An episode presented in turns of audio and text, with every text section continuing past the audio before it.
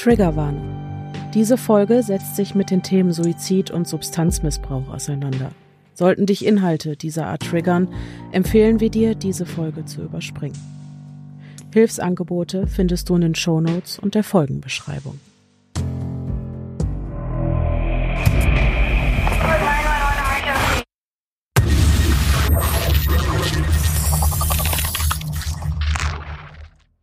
Hallo und herzlich willkommen zurück zu einer neuen Folge des Podcasts Stimme im Kopf. Mein Name ist Denise. Mein Name ist Pia. Und, und wir, wir, sind die Stimmen, die, ihr gerade im Kopf habt. Boah, ich habe gerade um ein Haar wieder meinen Namen vergessen. Kein Problem, ich kann dir da jederzeit helfen. das ist nett. Be bevor wir mit allem anderen anfangen, eine Sache, das ist mir wichtig. Und zwar, es ist letztens passiert. Ich wurde zum ersten Mal in der Öffentlichkeit erkannt. und zwar im Baumarkt vor dem Regal mit den Arbeitshandschuhen. Also wirklich der Ort, an dem man das will. Ja, und vor allem, das ist mir völlig egal, aber wo man am wenigsten damit rechnet. Ja. Aber es war auch, also ich, ich sah auch wirklich aus wie, wie vorm Renovieren, weil wir hatten an jenem Tag. So gut. Also ich hatte einfach eine Sporthose, einen gigantischen Pullover an, Schwabbeldutt, ungeschminkt, weil wir einer Freundin ähm, ein Auto verkloppen zum Geburtstag geschenkt hatten. Also man darf dann auf den Schrottplatz, auf so einen Verwertungshof irgendwie und darf da ein Auto kaputt hauen nach Lust und Laune. Und das hatten wir geschenkt und da wollte ich hin und dafür brauchte ich eben noch so Schutzhandschuhe. Und deswegen stand ich im Baumarkt vor besagtem Regal und äh, auf einmal kam eine ganz, ganz liebe Hörerin auf mich zu, was ich da natürlich noch nicht wusste. Und sie fragte mich, ob ich die Nies bin. Und ich dachte mir, ah, woher kennen wir uns? Abitur, Realschule, irgendwie. Und dann hat sie mir auf die Sprünge geholfen. Und ähm, mir ist aber, weil ich selber, ich war, also ich, ich hatte damit nicht gerechnet. Und ich war selber sehr perplex und äh, habe total vergessen, nach deinem Namen zu fragen. Und vielleicht kannst du noch mal auf irgendeinem Wege auf dich aufmerksam machen, noch mal laut gehen. Irgendwie schreib uns vielleicht einfach mal auf Instagram oder so, damit ich dich auch zuordnen kann, weil wir hatten ein sehr nettes Gespräch und ähm, ja, ganz liebe Maus, ganz, ganz tolle Komplimente gekriegt und ganz tolles Feedback zum Podcast. Und es war wirklich sehr, sehr schön, mal. Äh, und ist völlig überfordert. So. Ja, aber es war wirklich schön, mal jemanden von euch live zu treffen. Voll. Und ähm, ja, gib doch mal laut. Möchtest du noch erzählen, wie es denn war ähm, beim Autoverkloppen? Wie gut so. ihr euch benommen habt und so? ja, man muss dazu. also als wir dann da waren, haben wir, also ich glaube, wir wurden zu gut sozialisiert und uns fehlt so ein bisschen diese destruktive Energie, weil wir extrem planmäßig vorgegangen sind und auch sehr hohe Sicherheitsvorkehrungen getroffen haben, damit sie auch bloß keiner irgendwie wehtut. Und ganz ehrlich, ich hatte, ich habe mich am Ende schlecht gefühlt, das Auto in einem so guten Zustand wieder zurückzukriegen, zu geben. Weil, und alle so nach der Reihe, ja, ja, damit genau. sich keiner wehtut. Ja, genau, immer der mhm. Reihe nach und immer genug Abstand zum jeweils anderen und so. Und Geil. Und äh, ja, da standen noch so ein paar andere Autos von unseren Vorgängern. Also die, die sahen halt zerstört aus. und, und also unser neu da hättest du noch, hättest du noch einen Taui für gekriegt, sag ich dir. Trotz Vorschlaghammer und Geil. Brechstange und Eisenstahlrohr. Mhm. Boah, Vorschlaghammer ist massiv schwer, sage ich. Also, mhm das war, das war auch richtig anstrengend. Es war sehr warm an dem mhm. Tag. Vielleicht lag es auch daran. Aber nee, ich, ich habe also Dinge mutwillig kaputt zu machen, habe ich gemerkt, bereitet mir einfach ähm, ein unwohles Gefühl. Ja, keine Freude. Mhm.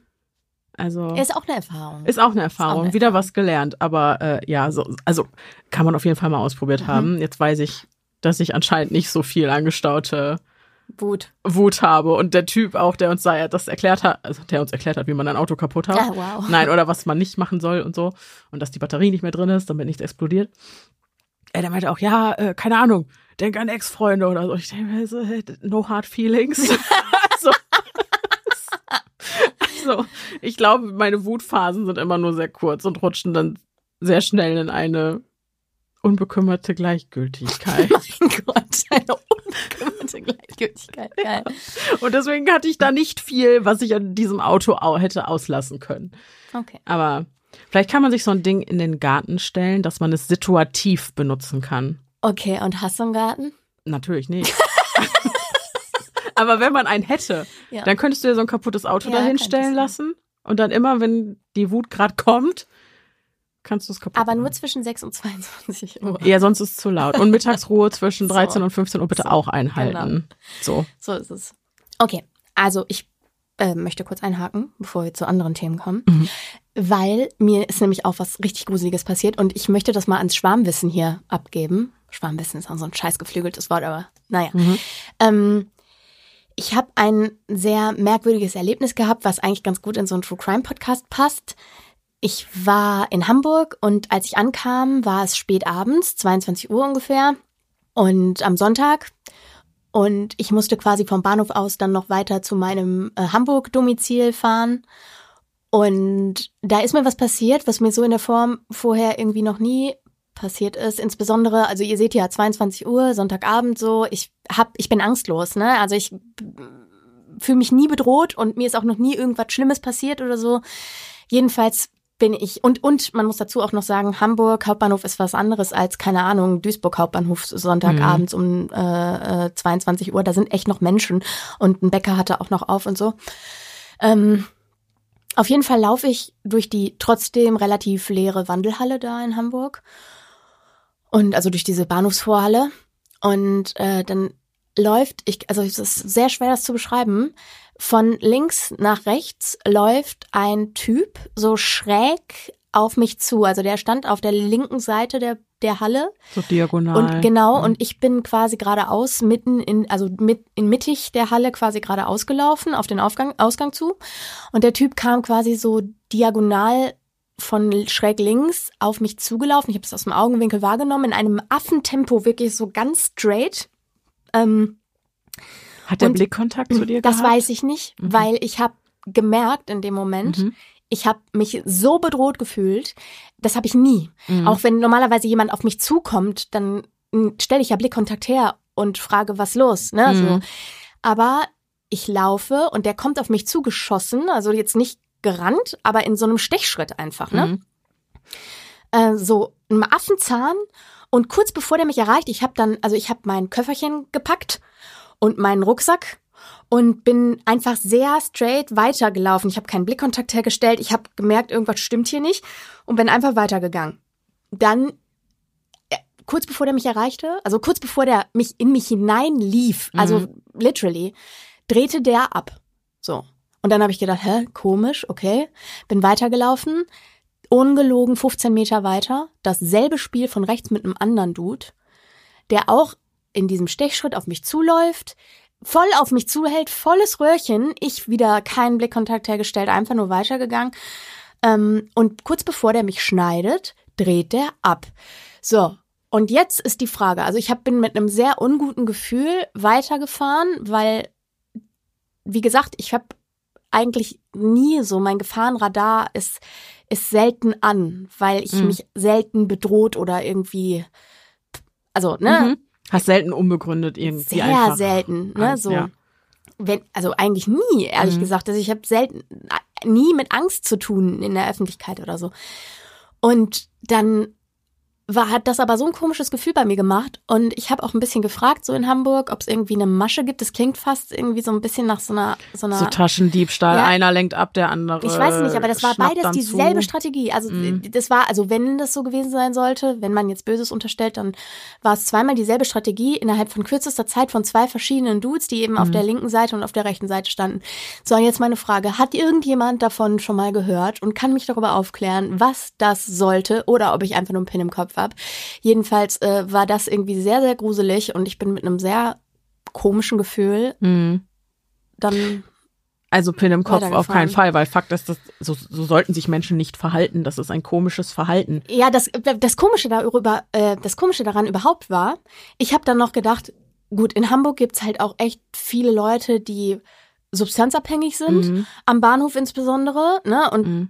das kann schon echt ein Moloch sein da, ne? Mhm. Ähm, aber das erklärt nicht zwei, zwei Menschen auf Droge oder wie auch immer, die beide in einem, also die, Nee. die Zeit so genauso zackig unterwegs sind und auf mich zulaufen und abdrehen in dem Moment, wo sie mich quasi schneiden würden. Ich finde, es klingt halt echt wie so eine Diebstahlmasche. Wie gesagt, der Ja. eine macht das vielleicht als das erste Mal als Ablenkungsmanöver und der zweite Ja, im Idee guckt dann, dass du irgendwie noch so perplex bist oder so, dass er dir Ja, irgendwie deine Tasche Ahnung. wegreißen Ja, kann Pech oder nur, so. dass ich einfach mit Scheuklappen gerade ausgelaufen bin in einem Man sagt ja aber auch eigentlich, soll man potenzielle Peiniger direkt in die Augen sehen, damit Mhm. du menschlich wirst. Aber ich glaube, in dem Moment war es genau Mhm. richtig, ähm, weil man sagt ja auch, wenn du durch die durch eine volle Innenstadt läufst und einfach deinen Blick in die Richtung ri- richtest, in die du gehen willst, dann wirst du in niemanden reinlaufen, weil Menschen registrieren das, Ja, dass genau. du straight in die Richtung Mhm. weiterlaufen wirst. Und vielleicht hast du mit deinem straighten Blick halt einfach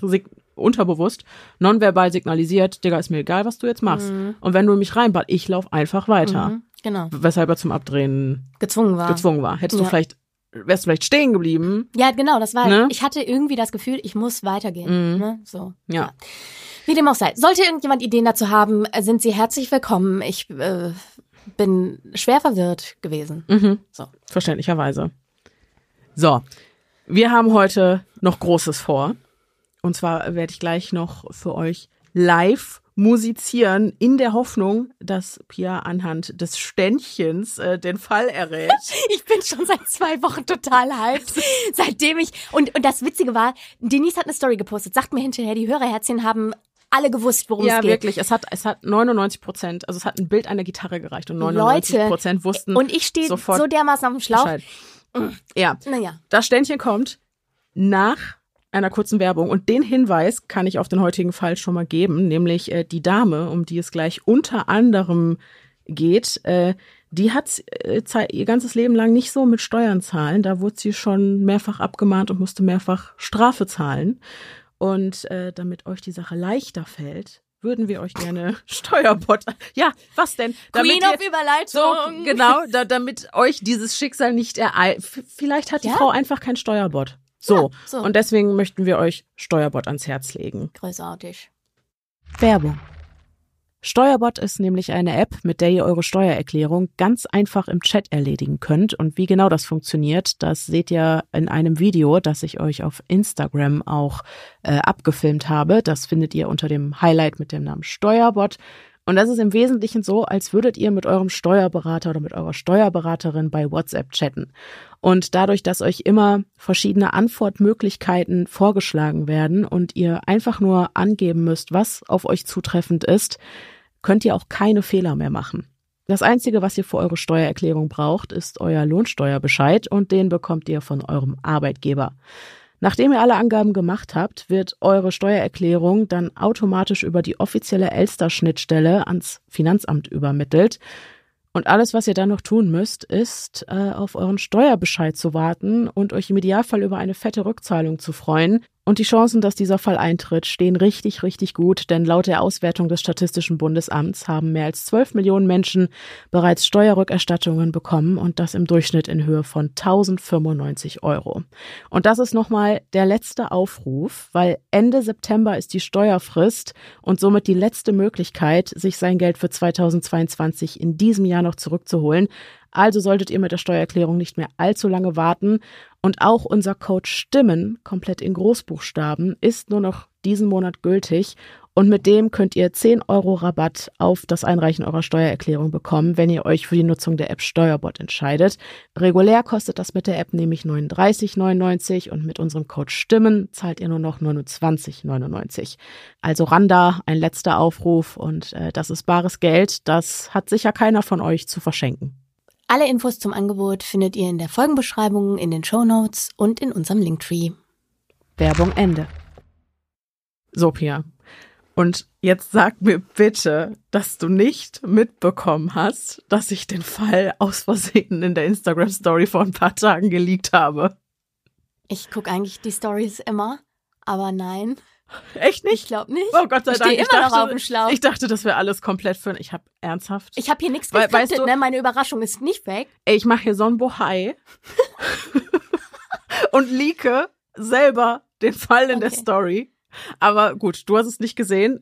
Äh, Ich wurde auch sofort darauf aufmerksam gemacht Okay. und konnte das ganz schnell löschen. Ah, du hast es gelöscht. Nee, ich habe hab sofort gelöscht. Also nach ein paar Minuten. Aber ein paar haben es gesehen und ich Okay. habe nur geschrieben, es ist Nein, nie passiert. Hab ich nicht gesehen. Okay, dann ähm, Okay. zeige ich euch jetzt, woran ich in den letzten Wochen gearbeitet habe. Du hast drei Akkorde gelernt, habe ich gehört. Auch. Und die spiele ich. Nein, ich muss zugeben, ich besitze ja keine Gitarre.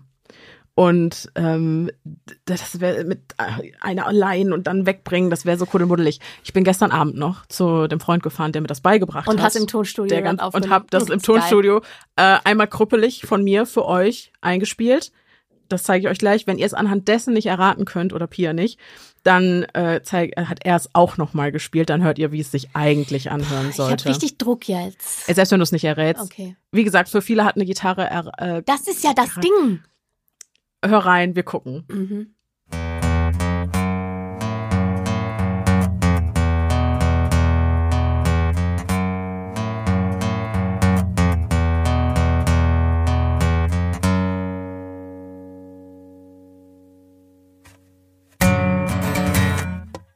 Eigentlich klingt das halt so. Ähm.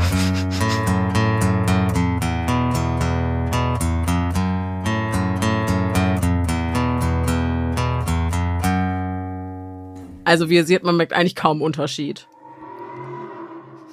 Da sind wir in der Horror der Sound-Datenbank gelandet für die Creep Me Out-Folgen. Was Schreck. Wow. Okay. Was ist los hier? Okay. Ich finde, du hast das ganz toll gemacht. Ja, oder? Sagen. Ja, also ich genau. habe jetzt auch nicht durchgehend geübt. Ich habe ja auch noch ein bisschen für den Fall recherchiert. Ähm, ja. Und? Also das ist Come As You Are Ja, okay. von Nirvana. Ja. Äh, die Dame, dann reden wir über Courtney Love. Auch. Ich Okay. gesagt, unter anderem. Okay. Mhm. Aber reden wir über Kurt Cobain? Ja. Ah. Aber ja, okay. Ja. Hm. Damit äh, nimmt meine Gitarrenkarriere jetzt auch ein Ende. Aber ich finde, du solltest weitermachen.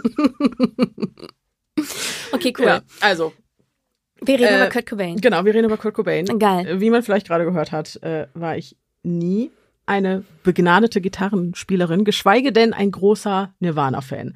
Ich kannte die Band, ich mochte die Musik. Äh, die habe ich vor allem so in Teenagerjahren, Ja, genau. so ne, mit in der Antiphase mit 16 und so habe ich die super viel gehört. Und ich wusste, dass sich der Leadsänger Kurt Cobain irgendwann umgebracht hat. Und ich wusste auch, dass es da so eine kleine Kontroverse über die Umstände des Todes gab. Und ich habe mich aber nie genauer irgendwie damit beschäftigt, weil ich einen Suizid in seinem Fall irgendwie als passend empfand, weil So, ich, so absurd das äh, klingt. Ja, aber ich Mhm. hatte Kurt Cobain auch in Anbetracht seiner Texte einfach als erfolgreichen, gut aussehenden, traurigen Mann abgespeichert. Mhm, so, mhm. das muss man einfach so sagen. Und äh, 29 Jahre lang habe ich mit diesem Halbwissen sehr gut gelebt, bis ich dann letztens äh, in, äh, an der Tankstelle war und gefühlt Okay. die, die Reinkarnation von Kurt Cobain gegen vor mir an der Kasse stehen hatte. Hm. Und es war eine extrem traurige Begegnung. Oh, warum? Weil, also von hinten, vielleicht in unserem Alter, vielleicht zwei Jahre jünger auch. Also Von auch, hinten. also erst ich stand ja dahinter. Von Ja, hinten habe ich, okay. was ich so gesehen habe. Junger Typ, Mhm. ähm, hatte auch so ein bisschen grungige Klamotten an und so längere blonde Haare und so ein Bandana um Mhm. und der war so in unserem Alter und ich dachte mir, ja, cooler Stil, keine Ahnung. Und dann ähm, hat er Geld fallen lassen und mein Blick folgte halt automatisch dem Geld. Mhm. Er hat einen Energy Drink und einen Snickers-Riegel gekauft. Mhm. Und dann habe ich halt diese ganzen Spritzenabzesse an den Füßen gesehen. Ah. Und der hat auch gar nicht mit dem Kassierer gesprochen. Also war überhaupt nicht da. Und der hat dann, der hat seinem Geld so nachguckt und hat es einfach liegen lassen. Oh, wow. Und okay. ist dann einfach weggeschlurft. Mhm. So, und ich, ich hätte es ihm aufgehoben, aber er stand nicht nur sich selbst, sondern auch mir im Weg. Und dann konnte ich das nicht aufheben. Und dann tingelte der da über die Straße. Und ich hätte mich so gerne einfach, was ist, was ist dir Mhm. passiert. Irgendwie, ja. Und dann bin ich danach halt ins Auto gestiegen und musste halt automatisch an Kurt Cobain denken und dachte mir so, jo, was ist eigentlich mit dem? Und dann äh, habe ich angefangen, so ein bisschen zu lesen. Und dann ist mir eingefallen, dass ich True Crime Podcasterin bin. Oh, Und dass das- das ein oder andere Hörerherzchen ähm, vielleicht auch interessiert, was ich da in diesem Rabbit Hole gefunden habe. Und ja, der Rest ist Geschichte. Ich habe, ich muss, also was ich, das, was ich in diesem Rabbit Hole gefunden habe, ich habe es nicht kommen sehen, um ehrlich zu sein. Mhm. Ich kenne, wenn ihr glaubt, schon alles über diese Kontroverse, in Anführungszeichen, über diesen Fall zu wissen, ich wette dagegen. Ich, ich bin so gespannt. Ich, ich, bin noch mehr hyped, als ich es jetzt die letzten ja, Wochen ich hatte, war. ich bin mit einer ziemlich gefestigten Meinung da reingegangen. Mhm. Natürlich versuche ich immer so objektiv zu bleiben wie möglich. Ähm, ich habe auch immer wieder selbstkritisch hinterfragt, schlägst du dich gerade auf eine Seite? Mhm. Und ich kann ziemlich sicher sagen, nein, das habe ich nicht. Aber ich bin da reingegangen mit einer ziemlich gefestigten Meinung. Und die habe ich anfangs der Recherche auch immer wieder bestätigt gesehen eigentlich. Und dann irgendwann kam der Punkt, wo ich eine Information gefunden habe, wo ich. Konntest du die validieren? Äh, darüber kannst du gleich selbst ja. für dich entscheiden. Mhm. Okay. Aber es ist, das wusste ich im Be also wirklich nicht, was mhm. da auf mich zukommt. So. Okay, ich bin gespannt. Ja. ja. Okay, äh, bevor wir starten, noch ein kleiner Disclaimer. Diese Folge beabsichtigt nicht, für eine der beiden Todesursachen, Suizid oder Mordpartei zu ergreifen, geschweige denn aus einer im Zweifel trauernden Ehefrau, so unbeliebt sie in der Öffentlichkeit auch sein mag, äh, eine Mörderin zu machen. Mit dieser Folge wollen wir lediglich Licht ins Dunkel bringen und die uns zur Verfügung stehenden Fakten rund um diesen Fall geordnet beleuchten, ganz gleich aus welchem Blickwinkel. Und ob es dann am Ende ein Mord oder ein Suizid war, das entscheidet jeder für sich selbst. 3. April 1994, Beverly Hills, LA, Kalifornien. Im Büro des Privatermittlers Tom Grant klingelt das Telefon. Am anderen Ende der Leitung eine Frau mit rauchiger Stimme. Sie erzählt dem ehemaligen Kriminalbeamten des LA County Sheriff Departments, dass die Kreditkarte ihres Mannes gestohlen und nun von einer unbekannten Person genutzt wird Tom Grant rät ihr, die Polizei zu verständigen und die Kreditkarte vom zuständigen Bankinstitut sperren zu lassen. Doch ist es der Frau ein großes Anliegen herauszufinden, wer sich da unrechtmäßig am Vermögen ihres Mannes bereichert. Wissen Sie, mein Mann und ich, wir sind berühmt, will sie dem 45-Jährigen noch gesagt haben. Der Privatermittler willigt ein, sich mit der Unbekannten im Peninsula Hotel in Beverly Hills zu treffen. Dort angekommen, öffnet eine junge Blondine die Tür. Grants 16 Jahre jüngerer Kollege erkennt sie sofort. Courtney Love, die Ehefrau der US-amerikanischen Alternative Rock-Legende Kurt Cobain. Jetzt besteht kein Zweifel mehr. Das hier ist eine große Sache. Verstärkt wird dieser Eindruck von der wenig herzlichen Begrüßung seitens Courtney. Mit den Worten, ein Wort zur Presse und ich werde die Scheiße aus ihnen rausklagen, soll sie die beiden Männer begrüßt haben. Im Laufe des Gesprächs wird jedoch deutlich, dass es Courtney in erster Linie nicht um die Kreditkartennutzung, sondern vielmehr um das plötzliche Verschwinden ihres Ehemannes geht. Kurt soll am 1. April aus einer Entzugsklinik in Los Angeles, dem Exodus, geflohen sein. Dem Personal habe er gesagt, er wolle nur eine rauchen, das habe er wohl auch getan, bevor er über einen Zaun kletterte und verschwand. Die Kreditkartenabrechnung zeigt, dass er anschließend zwei Tickets für einen Flug nach Seattle gebucht hat, seiner Heimatstadt, doch habe ihn dort seither niemand gesehen. Um Kurt die finanziellen Mittel abzuschneiden, habe Courtney die Lüge mit der gestohlenen Kreditkarte erfunden, die sie auch dem Bankinstitut auftischte, um die Karten ihres Mannes sperren zu lassen. Grant weist jedoch darauf hin, dass ein Mann wie Kurt Cobain wohl kaum auf ein Stück Plastik angewiesen ist, um an Geld zu kommen. Courtney habe daraufhin laut Grants Aussage heftig gegen ihren Ehegatten gewettert, behauptet, er sei hilflos, habe keine Freunde und wäre nicht einmal dazu in der Lage, sich alleine ein Taxi zu rufen. You know, and that's that's what his talent is. But socially, he doesn't have one friend. So, I mean, you know, I always see on TV where the woman comes in, she's like, there's no way he could have run off with a woman, or there's no way he could have killed himself. I'm telling you, he has no friends. Dass es sich bei dieser Aussage um eine emotional aufgeladene, subjektive Einschätzung handelt, ist für die anwesenden Detectives offensichtlich. Denn rein objektiv betrachtet tut ein 27-jähriger erwachsener Mann nichts Verbotenes, wenn er mit seinen eigenen finanziellen Mitteln durch die Weltgeschichte tingelt. Doch wird der wahre Grund für das Miteinbeziehen eines Privatermittlers seitens Courtneys im Laufe des Gesprächs immer deutlicher. So zeigt sich die 29-Jährige besorgt, dass sich ihr Mann etwas antun könne. Kurt habe vor kurzem eine Schrotflinte gekauft und Courtney sei davon überzeugt, dass diese Anschaffung ein klares Indiz für den dringenden Todeswunsch ihres Mannes sei. Und jetzt ist er irgendwo da draußen, allein und vermutlich bewaffnet. Tom Grant hakt nach und erfährt, dass im Hause Love Cobain der Haussegen schief hängt und dass Kurt trotz der Geburt des gemeinsamen Töchterchens Frances Bean vor anderthalb Jahren die Scheidung wolle. Das habe er Courtney in einem Brief geschrieben, den er ihr nach dem Vorfall in Rom hinterlassen hatte. Der eigentliche Auslöser für ihre Angst. Last Friday, Cobain was rushed to the emergency room accompanied by his wife Courtney Love. The singer, who was in Rome taking a break from the group's European tour, lapsed into a coma late last week after overdosing on tranquilizers and alcohol. Rückblick. Vier Wochen zuvor. 3. März 1993. Rom, Italien. Courtney Love besuchte Kurt an jenem Tag in Rom, wo er sich zum gegebenen Zeitpunkt von einer plötzlich aufgetretenen Bronchitis erholte. Seine Stimme hatte ein paar Tage zuvor versagt, was die Absage der Europatournee seiner Band Nirvana zur Folge hatte. Laut Courtneys Aussage sei Kurt vor ihrer Ankunft in Italien schwer depressiv gewesen und habe unter Tränen am Telefon erzählt, dass er alles und jeden hasst. Nach ihrer Ankunft in Italien haben die beiden die Nacht in ihrem gemeinsamen Hotelzimmer verbracht und Essen sowie eine Flasche Champagner über den Zimmerservice bestellt. Als Courtney am nächsten Morgen um 5.30 Uhr aufwachte, will sie Kurt scheinbar bewusstlos auf dem Boden neben dem Bett liegend vorgefunden haben. Offenbar hatte er neben dem Essen und dem Alkohol eine alarmierende Menge des Beruhigungsmittels Rohypnol zu sich genommen. In einem Interview mit dem Rolling Stone im Dezember 1994 spricht Courtney von 50 Pillen.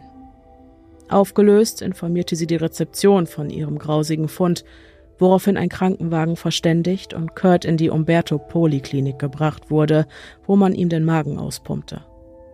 Einige Stunden später erwachte er aus dem drogeninduzierten Koma.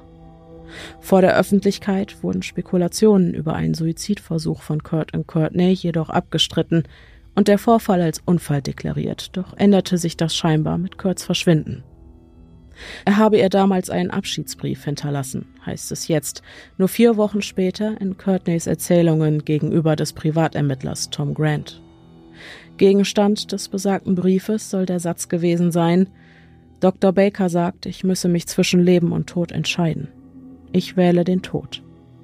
Ob dieser vielsagende Satz wirklich Inhalt des Briefes war, lässt sich heute jedoch nicht mehr bestätigen. So habe Courtney ihn auf den Rat eines Detectives hin verbrannt. Tom Grant möchte daraufhin wissen, warum in Gottes Namen ausgerechnet ein Detective ihr zu so etwas raten würde, woraufhin sie entgegnet, na ja, weil der Brief wirklich nicht nett war. Es ging um die Scheidung. Why did why would somebody tell you to get rid of that? Because it wasn't really nice. They talked about um, getting a divorce. Und dann habe es da noch einen weiteren Vorfall am 18. März 1993 gegeben, erzählt Courtney weiter, bei dem sich Kurt mit einer Waffe in einem Zimmer ihres gemeinsamen Hauses am Lake Washington eingeschlossen und gedroht habe, sich etwas anzutun. Sie habe daraufhin die Polizei verständigt, die Kurts Waffen sicherheitshalber konfiszierte. Die 29-Jährige hat also jeden Grund zur Sorge. Das sieht auch Tom Grant und willigt daher einer fortbestehenden Zusammenarbeit ein. Er will Kurt finden, auch wenn dieser Fall aus seiner Sicht bereits mit einer Lüge seitens Courtney angefangen hatte und die Zusammenarbeit daher unter keinem guten Stern stünde. Zudem habe Courtney die meiste Zeit, die er mit ihr verbracht hatte, unter Drogen gestanden, wenn sie nicht sogar gerade dabei war, welche zu nehmen. Aus diesen Gründen trifft der Privatermittler die Entscheidung, von nun an alle weiteren Gespräche mit seiner Mandantin aufzuzeichnen. Keines vergeht, ohne dass Courtney mindestens einmal das Thema Scheidung anspricht, doch betont sie jedes Mal aufs Neue, dass sie den Sorgerechtsstreit um die anderthalbjährige Tochter Frances Bean im Nullkomma nichts gewinnen würde. Sie befürchtet zudem, Kurt könne eine oder mehrere Affären haben. So habe sie seine Drogendealerin Caitlin aus Seattle oder aber die Bassistin ihrer Band Hole, Kristen Pfaff, in Verdacht. Alles in allem macht die Blondine auf Tom Grant einen sehr eifersüchtigen und kontrollierenden Eindruck, und manchmal wirkt es fast so, als würde sie ihren Mann nicht finden, sondern lediglich über jeden seiner Schritte Bescheid wissen wollen. Doch am meisten irritiert ihn, wie viele Gedanken sich die besorgte Ehefrau über ihre Finanzen macht, wo sie doch ohnehin schon in Saus und Braus lebt. What was your last conversation with him like? Um, it was about getting him to rehab, and um, oh no, it's worse than that. My last conversation with him was like, if he didn't do Lollapalooza, it was gross. It was gross. Like Billy would make 11.5 million, and it was the last thing he wanted to hear. He didn't care. He didn't care, and I got I got totally put up to it. In diesem Ausschnitt hören wir, wie Courtney vom letzten Gespräch, das sie mit Kurt hatte, erzählt und wie sehr es sie geärgert hat, dass er mit seiner Band Nirvana nicht wie geplant auf dem Lollapalooza Festival auftreten wollte, wo doch ihre Band Hole Nirvana sogar den Vortritt gelassen hatte. Die Bereitschaft ihres Mannes, sich so leichtfertig 11,5 Millionen Dollar durch die Lappen gehen zu lassen, stößt bei ihr bis heute auf großes Unverständnis, und damit hält sie gegenüber Tom nicht hinterm Berg.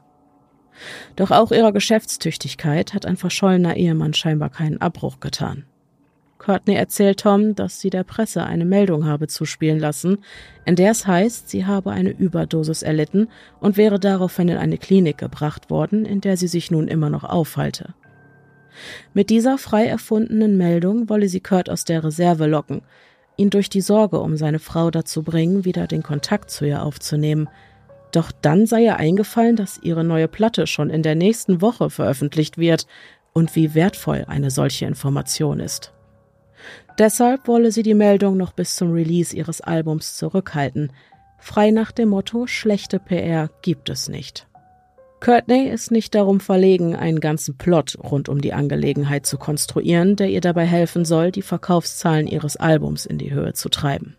I don't know, my record's coming out in like a week. Yeah. So, you know, and I've learned the value of this. I didn't think it when it first happened, but all publicity is good publicity to a certain degree, unless Yeah. you're Michael Jackson. And um, he left, and I had come down to LA with the baby to support him, and our nanny to support him. And when he left, I got very depressed, and um, and um, had to be hospitalized for a, a nervous, a, a- some sort of nervous breakdown. I could say that to them as a hospital worker. That way, there's no drugs involved, Yeah.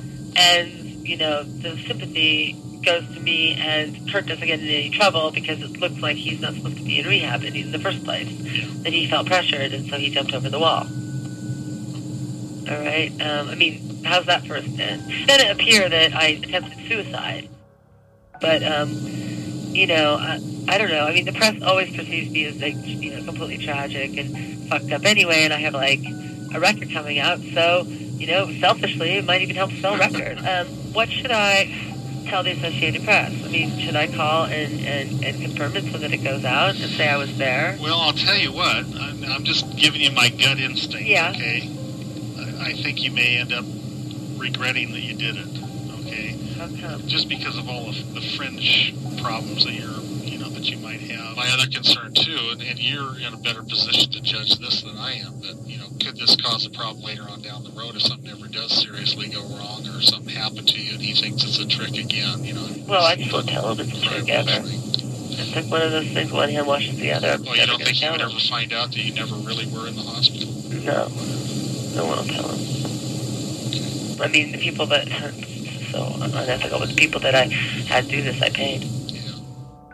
Zitat Leute würden glauben, dass er mich verlassen hat. Und als er mich verlassen hat, wurde ich depressiv und ich musste ins Krankenhaus wegen eines Nervenzusammenbruchs oder so. Und dann kommt raus, dass ich versucht habe, mich umzubringen. So sind keine Drogen im Spiel und alle Sympathien wären auf meiner Seite. Was wäre das für eine Wendung? Die Presse sieht mich immer als eine tragische Figur, die total hinüber ist. Aber meine neue CD kommt bald raus und selbstsüchtig gedacht, sowas kurbelt den Verkauf an. Im Telefonat weist Tom Courtney darauf hin, dass Kurt herausfinden könnte, dass die ganze Geschichte eine Lüge ist. Und als wäre das nicht schon schlimm genug, so könnte es sein, dass er infolgedessen in Zukunft auf Meldungen dieser Art nicht mehr reagieren wird, selbst wenn sie wahr sind. Frei nach dem Motto, wer einmal lügt, dem glaubt man nicht. Doch auch dafür hat Courtney eine einfache Lösung. So antwortet sie auf Tom Grants Frage, würde er nicht herausfinden, dass sie nie im Krankenhaus waren, mit den Worten Nein, keiner würde es ihm erzählen. Ich meine, es ist skrupellos, aber die, die das für mich getan haben, die bezahle ich dafür. Nach einer Reihe an Gesprächen dieser Art ahnt Tom, dass sich bei diesem Theater hinter den Kulissen noch weitaus mehr abgespielt hat, als Courtney offen zugeben will. Der erfahrene Privatdetektiv wittert angestaute Emotionen, unterdrückte Gefühle und vor allem Wut. Für ihn ist klar, er hat sich, indem er die Welt der Stars und Sternchen betreten hat, bereitwillig in eine Schlangengrube begeben. Für ihn ein Grund mehr, an der Sache dran zu bleiben. Doch gestaltet sich die Zusammenarbeit mit Courtney schwieriger als gedacht. Sie hält Informationen zurück, widerspricht sich selbst und hält sich nicht an Absprachen. So gibt sie am 4. April 1994 ohne Toms Einverständnis und ohne ihn vorher über diesen Schritt zu informieren, eine Vermisstenanzeige bei der Polizei in Seattle unter dem Namen von Kurts Mutter, Wendy O'Connor, auf. In dieser heißt es, Mr. Cobain floh aus der Entzugsklinik Exodus in LA und flog zurück nach Seattle. Er trägt eine Schrotflinte bei sich und könnte suizidal sein. Möglicher Aufenthaltsort, geschwärzte Adresse seiner Dealerin für die Drogenbeschaffung. Detective Terry. Den falschen Namen habe Courtney angegeben, weil die Leute sie sonst nicht ernst genommen hätten, sagt sie. Mit einer offiziellen Vermisstenmeldung habe sie der Sache Dampf machen wollen, denn jetzt sucht nicht nur die Polizei, sondern die halbe Welt nach dem Mann, der vor seinem Ruhm, seiner Frau oder vor sich selbst auf der Flucht ist. Die Wohnung von Kurts Drogendealerin Caitlin wird überdies auf Tom Grants Anweisung hin von Privatermittlern überwacht. Er will zudem das Haus des Rockstars am Lake Washington, seinen Hauptwohnsitz, überprüfen lassen, da er davon überzeugt ist, dass Kurt früher oder später dorthin zurückkehren wird, doch ist Courtney strikt dagegen. Das würde nichts bringen, da wird er nicht sein. Kurt schlafe viel lieber in noblen Hotels, heißt es immer wieder, woraufhin Tom Grant von seinen Kollegen alle Luxusunterkünfte in Seattle untersuchen lässt. Doch von Simon Ritchie oder Bill Bailey, beides Decknamen, denen sich der berühmte Musiker laut Courtney gerne bediente, wenn er in ein Hotel einchecken wollte, keine Spur. Also beginnen die Privatermittler im nächsten Schritt mit der Überprüfung aller kleineren Hotels, und tatsächlich landen sie ausgerechnet in einer heruntergekommenen Absteige einen Volltreffer. Bill Bailey soll hier ein Zimmer bezogen haben, doch legt Courtney ausgerechnet, als Tom ihr von seinem ersten Ermittlungserfolg berichtet, ein Veto ein. Sie wolle unter keinen Umständen, dass Kurt davon erfährt, dass sie einen Privatermittler auf ihn angesetzt hat. Er solle nur jemanden hinschicken, der das Hotel und falls vor Ort auch Kurt beschattet. Keine 20 Minuten nach diesem Gespräch erfährt Tom, dass Courtney selbst im Hotel angerufen hat, doch hatte ihr das Personal keine Auskunft gegeben. Wieder hat Tom den Eindruck, dass es hier nicht um Sorge, sondern vielmehr um Kontrolle geht, und aus irgendeinem Grund macht es für ihn den Anschein, als wolle Courtney um jeden Preis verhindern, dass der Hauptwohnsitz des Musikers, an dem sich zum aktuellen Zeitpunkt nur seine Tochter und ihr Babysitter Michael Dewitt alias Kelly aufhalten, überwacht wird. Als Tom sie mit diesem Verdacht konfrontiert, argumentiert sie, dass es sinnlos wäre, das Haus zu beschatten, da Kelly ja dort sei und ihr ohnehin Bescheid sagen würde, wenn Kurt dort auftauchen sollte. Kelly ist nicht nur Kindermädchen, sondern auch ein langjähriger Freund und ehemaliger Liebhaber von Courtney, den sie in einem vorherigen Gespräch mit Tom als den besten Lügner, der ihr je untergekommen ist, bezeichnet haben soll. Schnell wird ihm klar, dass er so in seinen Ermittlungen nicht weiterkommen wird. In LA 1000 Meilen von dem Ort, an dem sich Kurt aufhalten soll, entfernt, sind ihm die Hände gebunden. Also beschließt er selbst, nach Seattle zu fliegen. Courtney könne jedoch nicht mitkommen, da sie geschäftlich in LA zu tun habe. In Seattle angekommen, trifft sich Tom am Mittwoch, den 6. April 1994, mit dem besten Freund des verschollenen Musikers Dylan Carson. Er kennt sich in Seattle aus, kennt alle Lieblingsplätze von Kurt, seine Stammlokale sowie Bars und Hotels, in denen er sich gerne auffällt und wolle sie ihm zeigen. Als Tom sich im Zuge dessen überwiegend in heruntergekommenen Absteigen wiederfindet und Dylan erzählt, dass Courtney ihm gesagt habe, dass Kurt Nobelhotels bevorzuge, bricht dieser in schallendes Gelächter aus. Das ist totaler Quatsch, will er gesagt haben, und er erzählte ihm, dass sie zusammen Tage, Nächte und Wochen in billigen Absteigen verbracht und sich nur von Cola, Chips und Heroin ernährt hätten. Sein liebstes Hotel sei das Aurora Strip, Anders als seine Frau schätzt Dylan Kurt auch nicht als suizidgefährdet ein. Klar, seit Nirvanas plötzlichem Durchbruch stünde er ganz schön unter Druck, doch bekäme er das alles ganz gut auf die Reihe.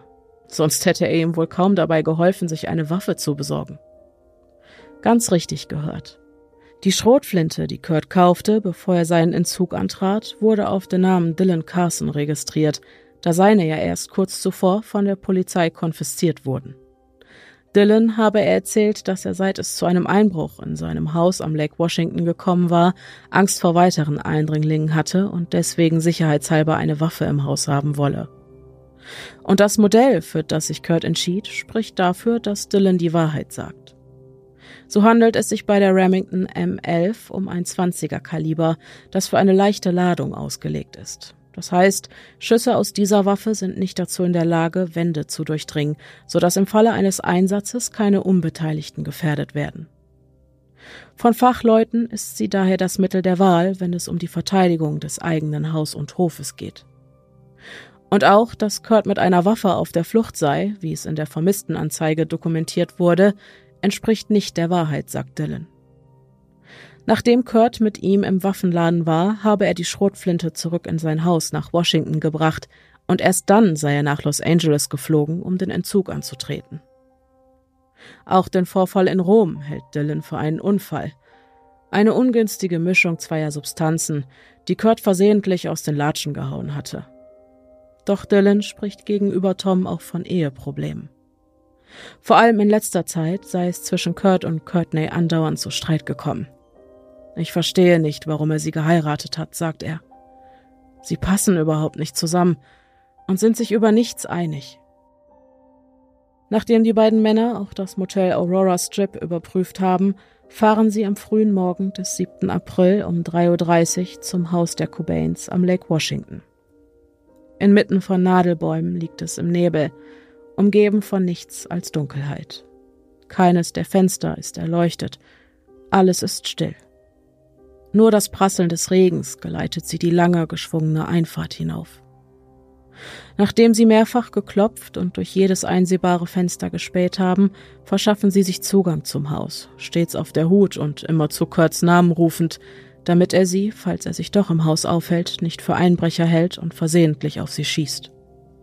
Weder Kelly noch seine Freundin Jessica Hopper sind vor Ort, und auch vom Eigentümer fehlt weiterhin jede Spur. Das Einzige, was Dylan auffällt, ist, wie ungewohnt sauber und ordentlich es im Haus ist.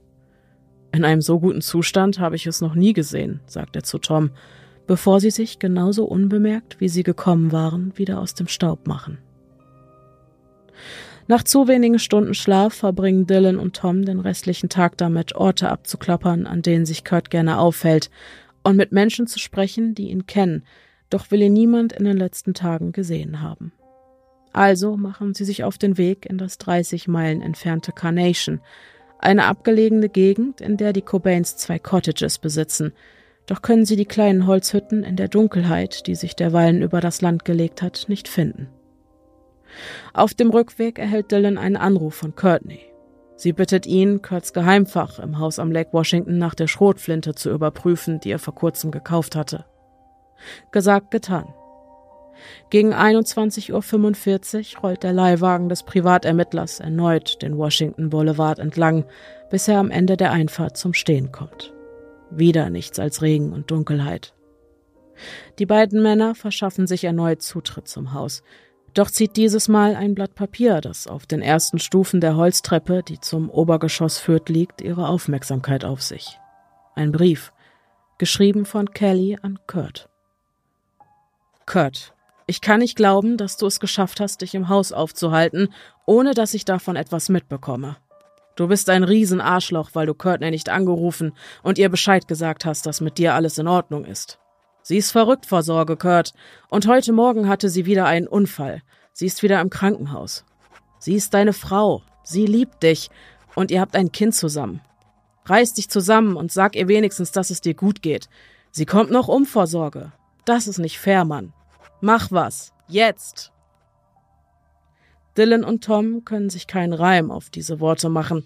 Doch setzen sie ihre Suche unverzüglich fort, in der Hoffnung, Kurt könne sich, wie im Brief behauptet, tatsächlich noch im Haus aufhalten. Im Schlafzimmer öffnen sie das besagte Geheimfach, doch starrt ihnen eine gähende Leere entgegen. Alles, was die beiden Männer finden, ist eine Pillendose Rohypnol, die zwischen den Matratzen des Doppelbettes klemmte. Keine Spur von einem Gewehr, keine Spur von Kurt. Entmutigt verlassen Dylan und Tom das Haus zum zweiten Mal unverrichteter Dinge und gönnen sich eine Mütze Schlaf, bevor sie sich am nächsten Morgen erneut auf den Weg nach Carnation machen, in der Hoffnung, die Cottages der Cobains bei Tageslicht ausfindig machen zu können. Den Morgen des 8. April verbringen Dylan und Tom also wie so oft im Auto. Doch als sie auf dem Hinweg an einer Tankstelle Halt machen, klingelt plötzlich Dylans Handy. Am anderen Ende der Leitung ist ein Freund von ihm. In Kurt's Haus am Lake Washington habe man eine Leiche gefunden. Gary Smith ist Mitarbeiter der Firma Wecker Electric. Am Morgen des 8. April macht er sich auf den Weg zu einem Arbeitseinsatz am Haus eines berühmten Rockstars am Lake Washington. Wem genau das Anwesen gehört, weiß er nicht, doch ist es an jenem Tag seine Aufgabe, Sicherheitsbeleuchtung im Bereich einer Garage, die sich am Ende der Einfahrt neben dem Haupthaus befinden soll, anzubringen. Der weiße Van parkt also neben der Garage und Gary verschafft sich einen Überblick über die Gegebenheiten vor Ort. Gleich neben der Garage befindet sich eine Holztreppe, die auf die Veranda eines Gewächshauses oder Wintergartens führt, der sich über der Garage befindet. Neugierig wirft Gary einen flüchtigen Blick durch die gläserne Flügeltür, doch läuft ihm zeitgleich ein kalter Schauer über den Rücken. Im Inneren des weitläufigen Raumes, da liegt etwas auf dem Boden. Eine Schaufensterpuppe? Nein, ein Mensch, ein Mann regungslos, tot. Auf seinem Bauch liegt eine Schrotflinte. Blondes, schulterlanges Haar, vom Blut verklebt und verschmiert, verdeckt das Gesicht. Mit zitternden Händen wählt Gary die Nummer seines Vorgesetzten. Ich glaube, hier hat sich jemand erschossen, platzt es aufgebracht aus ihm heraus, als Prue Williams sein Chef den Hörer abnimmt. Prue Williams weiß ganz genau, wem das Haus am Washington Boulevard gehört. Nach dem kurzen Telefonat mit seinem Mitarbeiter greift er ein weiteres Mal zum Hörer, doch nicht etwa, um die Nummer der Polizei oder die des Notrufes zu wählen. Prue Williams wendet sich mit seinem Anliegen zuallererst vertrauensvoll an einen Radiosender. Ich habe unglaubliche Nachrichten für Sie. Kurt Cobain ist tot. Und genau dieser Radiosender liefert Dylan und Tom in ihrem Auto viele Kilometer von Seattle entfernt die traurige Gewissheit. Bei der Leiche, die man in dem Haus, das sie gestern noch durchsucht hatten, gefunden hat, handelt es sich um die des berühmten Musikers, der für Dylan so viel mehr war als das. Die Meldung verbreitet sich im ganzen Land, nein, auf der ganzen Welt wie ein Lauffeuer. Fans sind geschockt, wollen wissen, was es war, dass die Stimme einer Nation, wie Kurt Cobain in den Medien oft genannt wurde, hatte verstummen lassen. Nur wenige Stunden später bekommen sie ihre Antwort. Die Polizei von Seattle lässt über die Presse verkünden, dass Kurt Cobain sich selbst das Leben genommen hatte. Hi, I'm Kurt Loder with an MTV News special report on a very sad day. Kurt Cobain, the leader of one of rock's most gifted and promising bands, Nirvana, is dead, and this is the story as we know it so far. Cobain's body was found in a house in Seattle on Friday morning. He was dead of an apparently self-inflicted shotgun blast to the head. Police found what is said to be a suicide note at the scene, but have not yet divulged its contents. Cobain, who was 27, had reportedly been missing for about six days, according to his mother. Doch wer war Kurt Cobain eigentlich?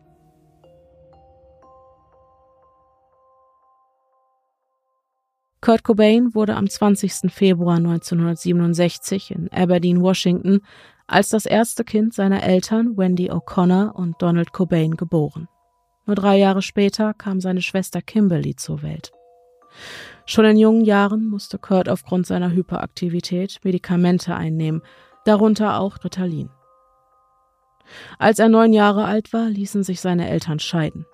Zunächst blieb er bei seiner Mutter wohnen, doch zog er kurze Zeit später, aufgrund der Differenzen, die er mit ihrem neuen Lebensgefährten hatte, zu seinem Vater. Als auch dieser eine neue Partnerin kennenlernte, verschlechterte sich Kurts Verhältnis zu ihm zunehmend, bis er es auch in seinem neuen Zuhause kaum noch aushielt. Kurt verbrachte viele Tage und Nächte bei Onkeln, Großeltern und Freunden, schlief erst Tage, dann Wochen und schließlich ein ganzes Jahr auf der Couch seines Schulleiters, mit dessen Kindern er sich angefreundet hatte. Innerhalb von vier Jahren wechselte er auf diese Weise ganze zehnmal den Wohnsitz. Mit der Musik kam Kurt erstmals an seinem 14. Geburtstag in Berührung. Der Tag, an dem er von seinem Onkel Chuck seine erste Gitarre geschenkt bekam. Ein Jahr später lernte er 1982 Chris Novoselic kennen, mit dem er zu einem späteren Zeitpunkt die Band Nirvana gründen wird. In den folgenden Jahren freundete sich Kurt auch mit Buzz Osborne und Dale Crover, beide von der Band The Melvins, an. Die beiden spielten auch zusammen bei Fecal Matter, Kurts erstem Musikprojekt, und auch wenn der spätere Musikstil Nirvanas nur noch wenig mit dem der Melvins zu tun hatte, so beeinflusste ihn Bass entscheidend, indem er Kurt an Indie und Punkrock heranführte. Mit 18 Jahren brach Kurt dann die Schule ab und zog nach Olympia in Washington. Dort lebte er zusammen mit seiner Freundin Tracy Miranda, doch kriselte es zwischen den beiden, als Kurt keine Arbeit fand. In About a Girl ein Song, der zu dieser Zeit entstand, schrieb Kurt über seine Beziehung mit Tracy. In der Zeile I can see you every night, free, spielt er darauf an, dass er öfter aus der gemeinsamen Wohnung rausgeworfen wurde und in seinem Auto übernachten musste, weil Tracy mit seiner Antriebslosigkeit nicht zurechtkam. Ab 1986 trat Kurt zusammen mit Christ unter verschiedenen Bandnamen auf, aus denen 1987 schließlich Nirvana entstand. Im April 1989 war Kurt mit Nirvana auf Tour und im Satyricon Club in Portland lernte er seine spätere Ehefrau Courtney Love, die Sängerin der Band Hole, kennen. I met her a long time ago in, you know, Portland when we were playing a show. It was just, and I'd never met anyone so outspoken and charismatic, and it just seems like she is a magnet for exciting things to happen. Like if I just happen to be walking down the street with her, someone would try to attack us with a knife or something for no reason, just because she seems like that kind of a person that just attracts things like that. Sie war so ganz anders als er. Und vielleicht war es gerade das, was sein Interesse weckte. Während Kurt ruhig, bescheiden, grüblerisch und in sich gekehrt war, gerne las und über die Musikgeschichte des Rock'n'Roll philosophierte, war Courtney laut, exzessiv und extrovertiert. Sie liebte den Luxus, das Showbusiness und die Extreme. Auch harten Drogen gegenüber schien sie nicht abgeneigt. Courtney erinnert sich auch Jahre später noch gut an den Tag, an dem sie ihren späteren Ehemann kennenlernte. How did you meet Kurt? I met him in 1988 at a Dharma Bums show where I was doing spoken word. Um, and he had a girlfriend that I thought was chunky, and I told him so. And uh, he wrestled me, which was cute. He wrestled you. Yeah, he wrestled me on a beer soaked floor. Und von da an ging auch schon alles ganz schnell. Am 24. Februar 1992 läuten in Waikiki auf Hawaii die Hochzeitsglocken und nur ein halbes Jahr später, am 18. August, erblickt Töchterchen Frances Bean Cobain das Licht der Welt. Zeitgleich landet Nirvana mit dem Album Nevermind und insbesondere dem Song Smells Like Teen Spirit ein Nummer 1 Hit, der auf der ganzen Welt von Radiosendern und auf CD-Playern rauf und runter gespielt wird. International wird Kurt Cobains Stimme als die Stimme einer Nation gefeiert und im Magazin Rolling Stone heißt es, Nirvana wurde nicht Mainstream. Der Mainstream wurde Nirvana. Eigentlich klingt das alles zu schön, um wahr zu sein. Und genau das war es auch. Mit zunehmendem Erfolg stieg auch der Druck, der auf Kurts Schultern lastete. Hier ein Interview, da eine Show, dann Aufnahmen, ach und einen neuen Hit brauchen wir auch noch. Bei all dem Trubel wurde Kurt mehr und mehr klar, dass er all das nie gewollt hatte. Und dass er für das Leben, um das ihn jeder beneidete, entgegen aller Erwartungen keine Dankbarkeit empfand. Ganz im Gegenteil, er verachtete den Mainstream. Die Folgen eines Lebens im Zustand ständiger kognitiver Dissonanz, ein Gefühlszustand, der aus unvereinbaren Kognitionen resultiert, manifestierten sich bei Kurt schon bald in psychosomatisch bedingten Magenproblemen, wobei der kurzzeitige Verzicht auf Alkohol und Zigaretten keine Verbesserung mit sich brachte. Es folgten unzählige Termine bei Experten und Spezialisten, und eine Magenspiegelung jagte die nächste, doch niemand konnte eine Ursache für Kurts chronische Gastritis finden, geschweige denn ein Heilmittel. Er selbst bezeichnete seine Krankheit daher als die Cobain-Krankheit. Die ständigen Schmerzen trieben Kurt an den Rande des Wahnsinns. Doch dann, kurz bevor er glaubte, es nicht länger auszuhalten und scheinbar aus heiterem Himmel, die Erlösung. How's your stomach? Do you find anything to... Ah, it's gone. Yeah? Yeah. I, I finally have been prescribed the right stomach medicine after six years of being in constant pain. Uh, finally, within, I haven't had a stomach problem for like over a year now. Des Rätsels Lösung? Nicht ganz ein zugelassenes Schmerzmittel, aber ein Opioid. 3,5 Diacetylmorphin alias Heroin. Hochgradig abhängig, aber schmerzfrei. Das wird deutlich, wenn wir Kurt ausreden lassen. Did they finally figure out what it was, or did they just finally... No, they never figured out what it was. I mean, most gastrointestinal doctors don't know anything about the stomach diseases. They just they just have a PhD, you know. They get paid a lot of money for pretending and prescribing you different drugs, and um, they it's a it's a total scam as far as I'm concerned because I went I've been going to doctors for six years, and and I've tried every drug available except for this one last one that's brand new, and it finally worked. And uh, it it can't be um, what do you call that? I mean, it isn't. Placebo? What? Placebo? No, no, it can't be. Um, it isn't a specific stomach ailment. It doesn't have a name or anything. It wasn't a matter of finding out what disease I had. It's just it's you know it's psychosomatic. It's it's part of my nervous system. It's part of you know there. I mean there are millions of people all over the world who have irritable bowel syndrome, and that's that's the common term that all doctors call a stomach problem, and they just say, "Oh, you have irritable bowel syndrome," but I can't fix it. You know, I don't have anything to fix it. But you know, there's just a variety of um, of ulcer medicines that can slow down ulcers. You know, and eventually heal them. But I didn't have an ulcer. I just had a red irritation in my stomach. You know, but I was in pain. I mean, I was in pain for so long that I didn't care if I was in a band. I didn't care if I was alive, you know. And it just so happened that I came to that conclusion at a time when my band became really popular, you know. I mean, it had been going on and, and building up for so many years that I was, you know, suicidal. I mean, I just didn't want to live. So I just thought, if I'm going to die, if I'm going to kill myself, I should take some drugs, you know. May as well become a junkie because I felt like a junkie every day, you know. Während Fans aufgrund seines sich stetig verschlechternden Zustandes heftig gegen seine Ehe mit Courtney wetterten, denn sie sei ein schlechter Einfluss und schuld an seinem schlechten Zustand, und sich die Klatschpresse regelmäßig das Maul über das ungleiche Paar zerriss, sprach Kurt in Interviews darüber, dass er nach Jahren des Verlorenseins mit Courtney und der Geburt seiner Tochter endlich einen sicheren Hafen gefunden habe.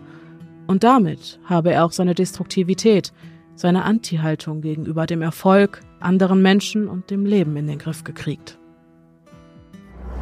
I, I really can't describe what what changed our attitude so fast. I think, you know, I was I really was a lot more negative and, and angry and everything else a few years ago, but that was that had a lot to do with um, not having not having a mate, you know, not having a, a steady girlfriend and stuff like that. So I, you know, that was one of the main things that was was bothering me that I wouldn't admit at the time, you know. So now that I've found that, the world seems a lot better for some reason. You know, it just it really does change your attitude about things.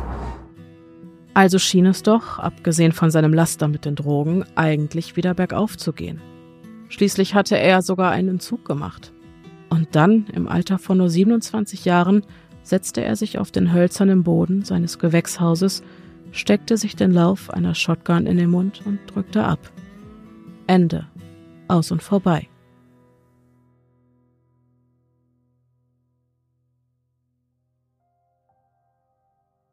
Dylan und Tom hatten, nachdem sie die Meldung von Kurts Tod im Radio gehört hatten, umgehend kehrt gemacht. Als sie vor dem Haus am Washington Boulevard vorfuhren, nahm sie eine Traube aufgebrachter Journalisten in Empfang, vor deren Kameras und Mikrofonen es kaum ein Entrinnen gab. Jetzt, bei helllichtem Tag, sieht Tom erstmals das besagte Gewächshaus, von dem er zuvor noch nie etwas gehört, geschweige denn es bei seinen vorherigen Besuchen am Haus gesehen hatte. Doch Dylan kennt den Raum. Das ist so ein schmuddeliges Zimmer über der Garage. Da liegt nur Gerümpel drin oder so, will er zu dem Privatermittler auf dessen Nachfrage hin gesagt haben. Vor dem gelben Absperrband, das die Meute in sicherer Entfernung vom Leichenfundort halten soll, stand ein Beamter des Seattle Police Departments, doch interessierte sich dieser nicht für die Informationen, die der Privatermittler ihm hatte zukommen lassen wollen. Stattdessen wimmelte er Tom ab und sagte ihm, er solle sich am späten Nachmittag im Büro der Einsatzleitung melden. Dies tat Tom, doch auch der Leiter des Seattle Police Departments konnte sich für das, was er ihm zu erzählen hatte, nicht begeistern. Für die Polizei schien der Fall auch ohne rechtsmedizinisches Gutachten und die Befunde der Kriminaltechnik klar zu sein.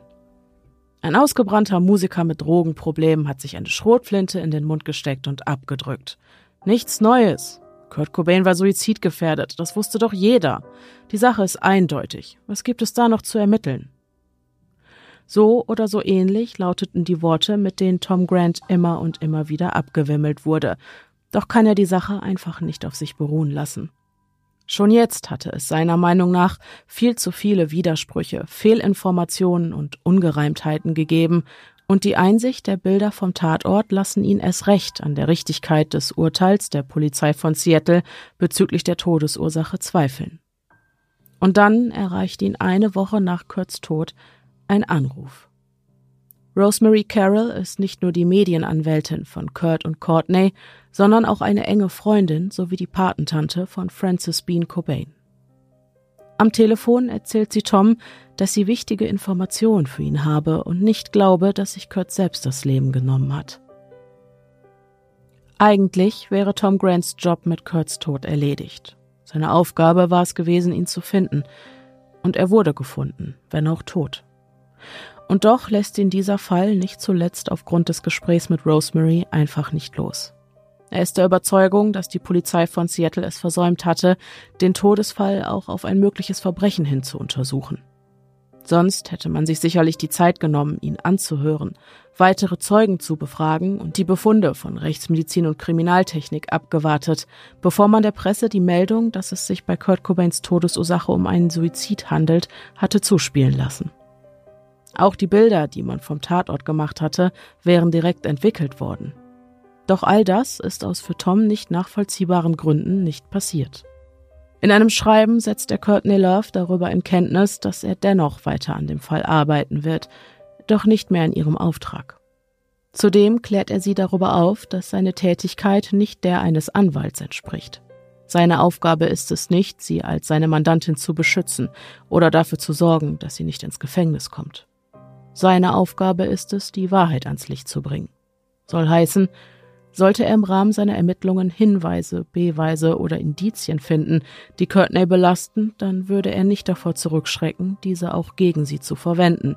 Denn aus seiner Sicht hat sich die frisch gebackene Witwe in den letzten Tagen durch Halbwahrheiten, sich widersprechenden Aussagen und Lügen gegenüber eines Privatermittlers, den sie selbst engagiert hatte, hinreichend verdächtig gemacht, etwas mit dem Tod ihres Mannes zu tun zu haben. Auf der Grundlage Tom Grants fortlaufender Arbeit erwächst in den folgenden Monaten und Jahren eine Theorie, die besagt, dass Kurt Cobain sich nicht suizidiert habe, sondern umgebracht worden sein soll. Und das höchstwahrscheinlich im Auftrag seiner eigenen Ehefrau Courtney Love, die im Vorfeld durch Manipulation und Kontrolle der Medien und verschiedener Personengruppen ein Narrativ erschaffen habe, das Polizei und Öffentlichkeit im Fall von Kurt's Tod an einen Suizid glauben ließe. So habe bereits die Vermisstenanzeige, die sie aufgegeben hatte, die Beamten im Vorfeld auf eine falsche Fährte führen sollen, indem in dieser bereits die Rede von einem suizidgefährdeten Kurt war, der aus einer Entzugsklinik ausgebrochen war, sich dann eine Schrotflinte kaufte und sich anschließend bewaffnet auf der Flucht befand. Wir und Tom Grant wissen zwar von Dylan Carson, dass Kurt die Schrotflinte bereits zu einem viel früheren Zeitpunkt und mit ganz anderen Absichten gekauft hatte und sie bevor er seinen Entzug, der überdies auf rein freiwilliger Basis war, im Exodus antrat, in sein Haus am Lake Washington brachte, doch haben all das die Polizisten, die den Fall rund um Kurt Cobains Tod betreuten, nicht gewusst. Tom Grant ist also der Überzeugung, dass Courtney Love mit der verdrehten Halbwahrheit auf der Vermisstenmeldung im Vorfeld eine Idee in die Köpfe der Polizisten gepflanzt hatte, die sie in den Umständen von Kurts Tod im Nachhinein nur bestätigt sahen. Ein heftiger Vorwurf.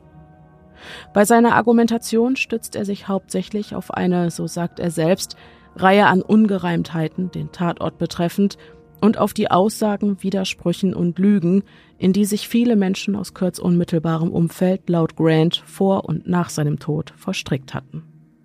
In dem Dokumentarfilm Soaked in Bleach aus dem Jahr 2015 spricht Tom Grant über seinen Verdacht und legt die Ergebnisse seiner unabhängigen Untersuchungen offen. Nachdem der Fall rund um Kurt Cobains Tod im Jahr 2014 aufgrund des großen öffentlichen Interesses von Detective Sisinski, dem neuen Leiter des Seattle Police Departments, erneut untersucht wurde, wurden im Zuge dessen auch die bislang nicht entwickelten Fotos vom Tatort sowie andere Berichte und Dokumente, zumindest teilweise, veröffentlicht. Zwar erbrachten Detective Sisinskis Untersuchungen keine neuen Ergebnisse, doch gewährten sie Tom Grant sowie der Öffentlichkeit kleine Einblicke in die Beweislage, anhand derer die Polizei von Seattle zu dem Schluss kam, dass es sich bei Kurt Cobains Tod tatsächlich um einen Suizid handelt. Mit Soaked in Bleach möchte Tom Grant keine Verschwörung publizieren, sondern die kritischen Fragen stellen, die sich die Polizei zu gegebener Zeit nicht gestellt hat, und Aspekte untersuchen, deren Untersuchung seiner Meinung nach unbedingt nötig gewesen wäre, von den offiziellen Behörden jedoch versäumt wurde. Tom Grant ist also der Ursprung der heutzutage weit verbreiteten Theorie, die besagt, dass der Weltstar Kurt Cobain ermordet wurde. Doch wollen auch wir kritische Fragen stellen, indem wir sowohl die offiziellen als auch die Befunde, die Grant in Soaked in Bleach anführt, im nächsten Schritt genauer beleuchten. Die Kreditkarte. Auch nach seinem Tod soll Kurt's Kreditkarte noch benutzt worden sein.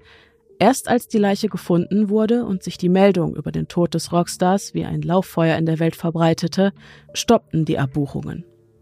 Die Seattle-Polizei wandte sich im Rahmen der Ermittlungen direkt an die Bank, die daraufhin mitteilte, die Bank war nur in der Lage festzustellen, wann die Zahlungsinformationen in ihren Großrechner eingeloggt wurden, aber nicht, wann der Zahlungsversuch unternommen wurde und wer ihn unternommen hat.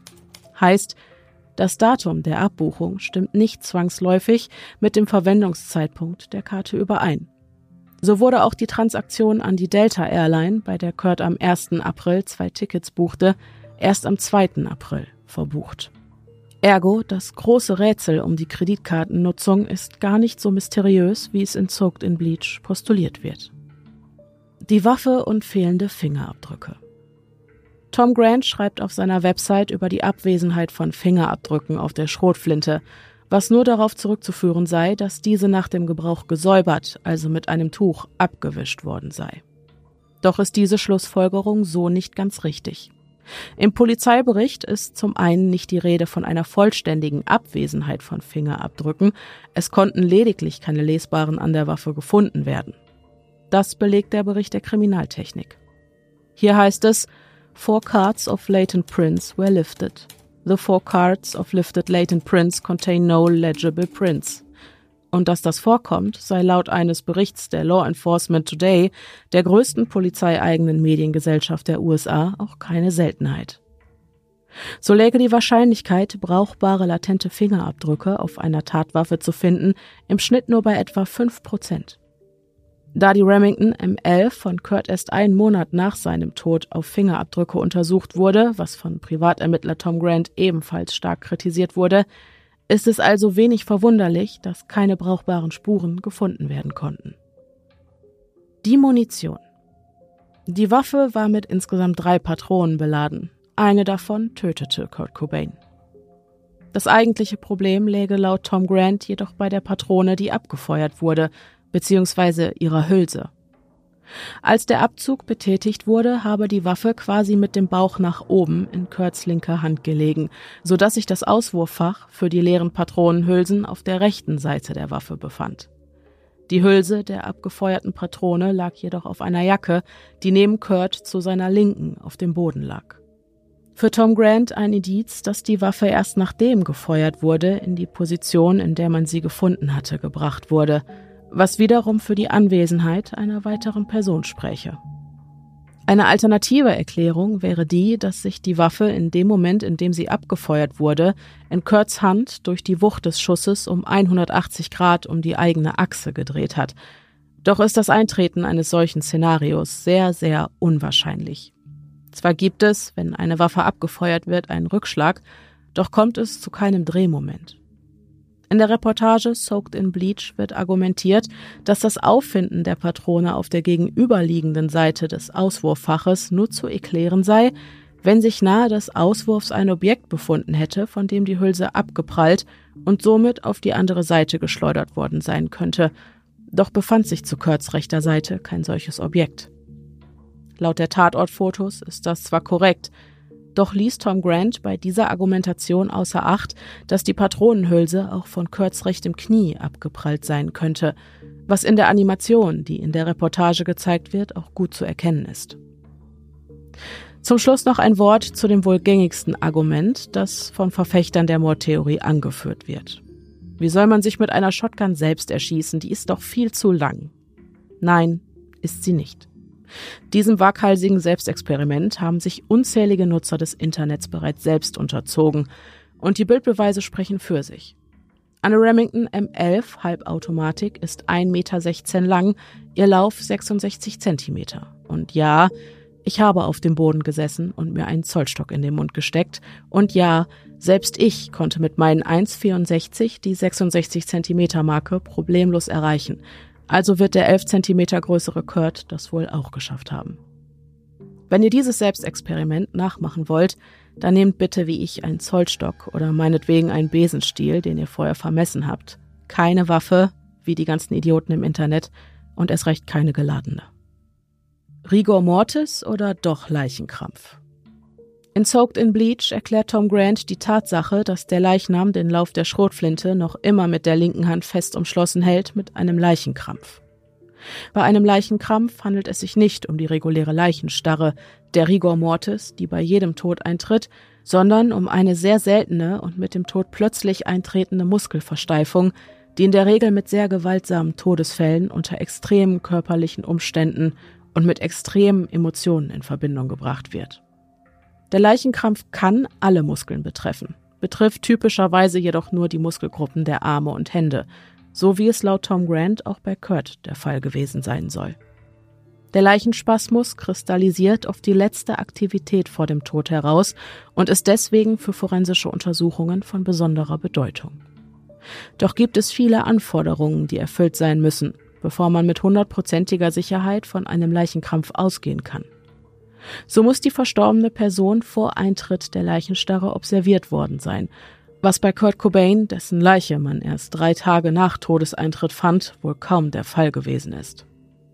Die Rigor Mortis tritt nämlich bereits zwei bis sechs Stunden nach dem Herzstillstand ein. Und in dem Moment, wo sich diese auflöst, verschwindet auch der Leichenkrampf. Ein solcher hätte sich im Fall des Musikers also gar nicht mehr feststellen lassen, und somit können auch keine Rückschlüsse auf Kurts emotionale Lage unmittelbar vor seinem Ableben gezogen werden, was uns auch schon zu der Menge an Heroin führt, die er zum Todeszeitpunkt in seinem Blut hatte. Der Heroinspiegel. Der war nämlich so hoch, dass an seinen Synapsen vermutlich nicht mal mehr Raum war für emotionale Ausnahmezustände. Heroin gehört nämlich zu den Opiaten und wirkt somit beruhigend, angstlösend, dämpfend, betäubend, schmerzlindernd und euphorisierend. Derjenige, der schon mal auf einem OP-Tisch lag, wird das Gefühl kennen.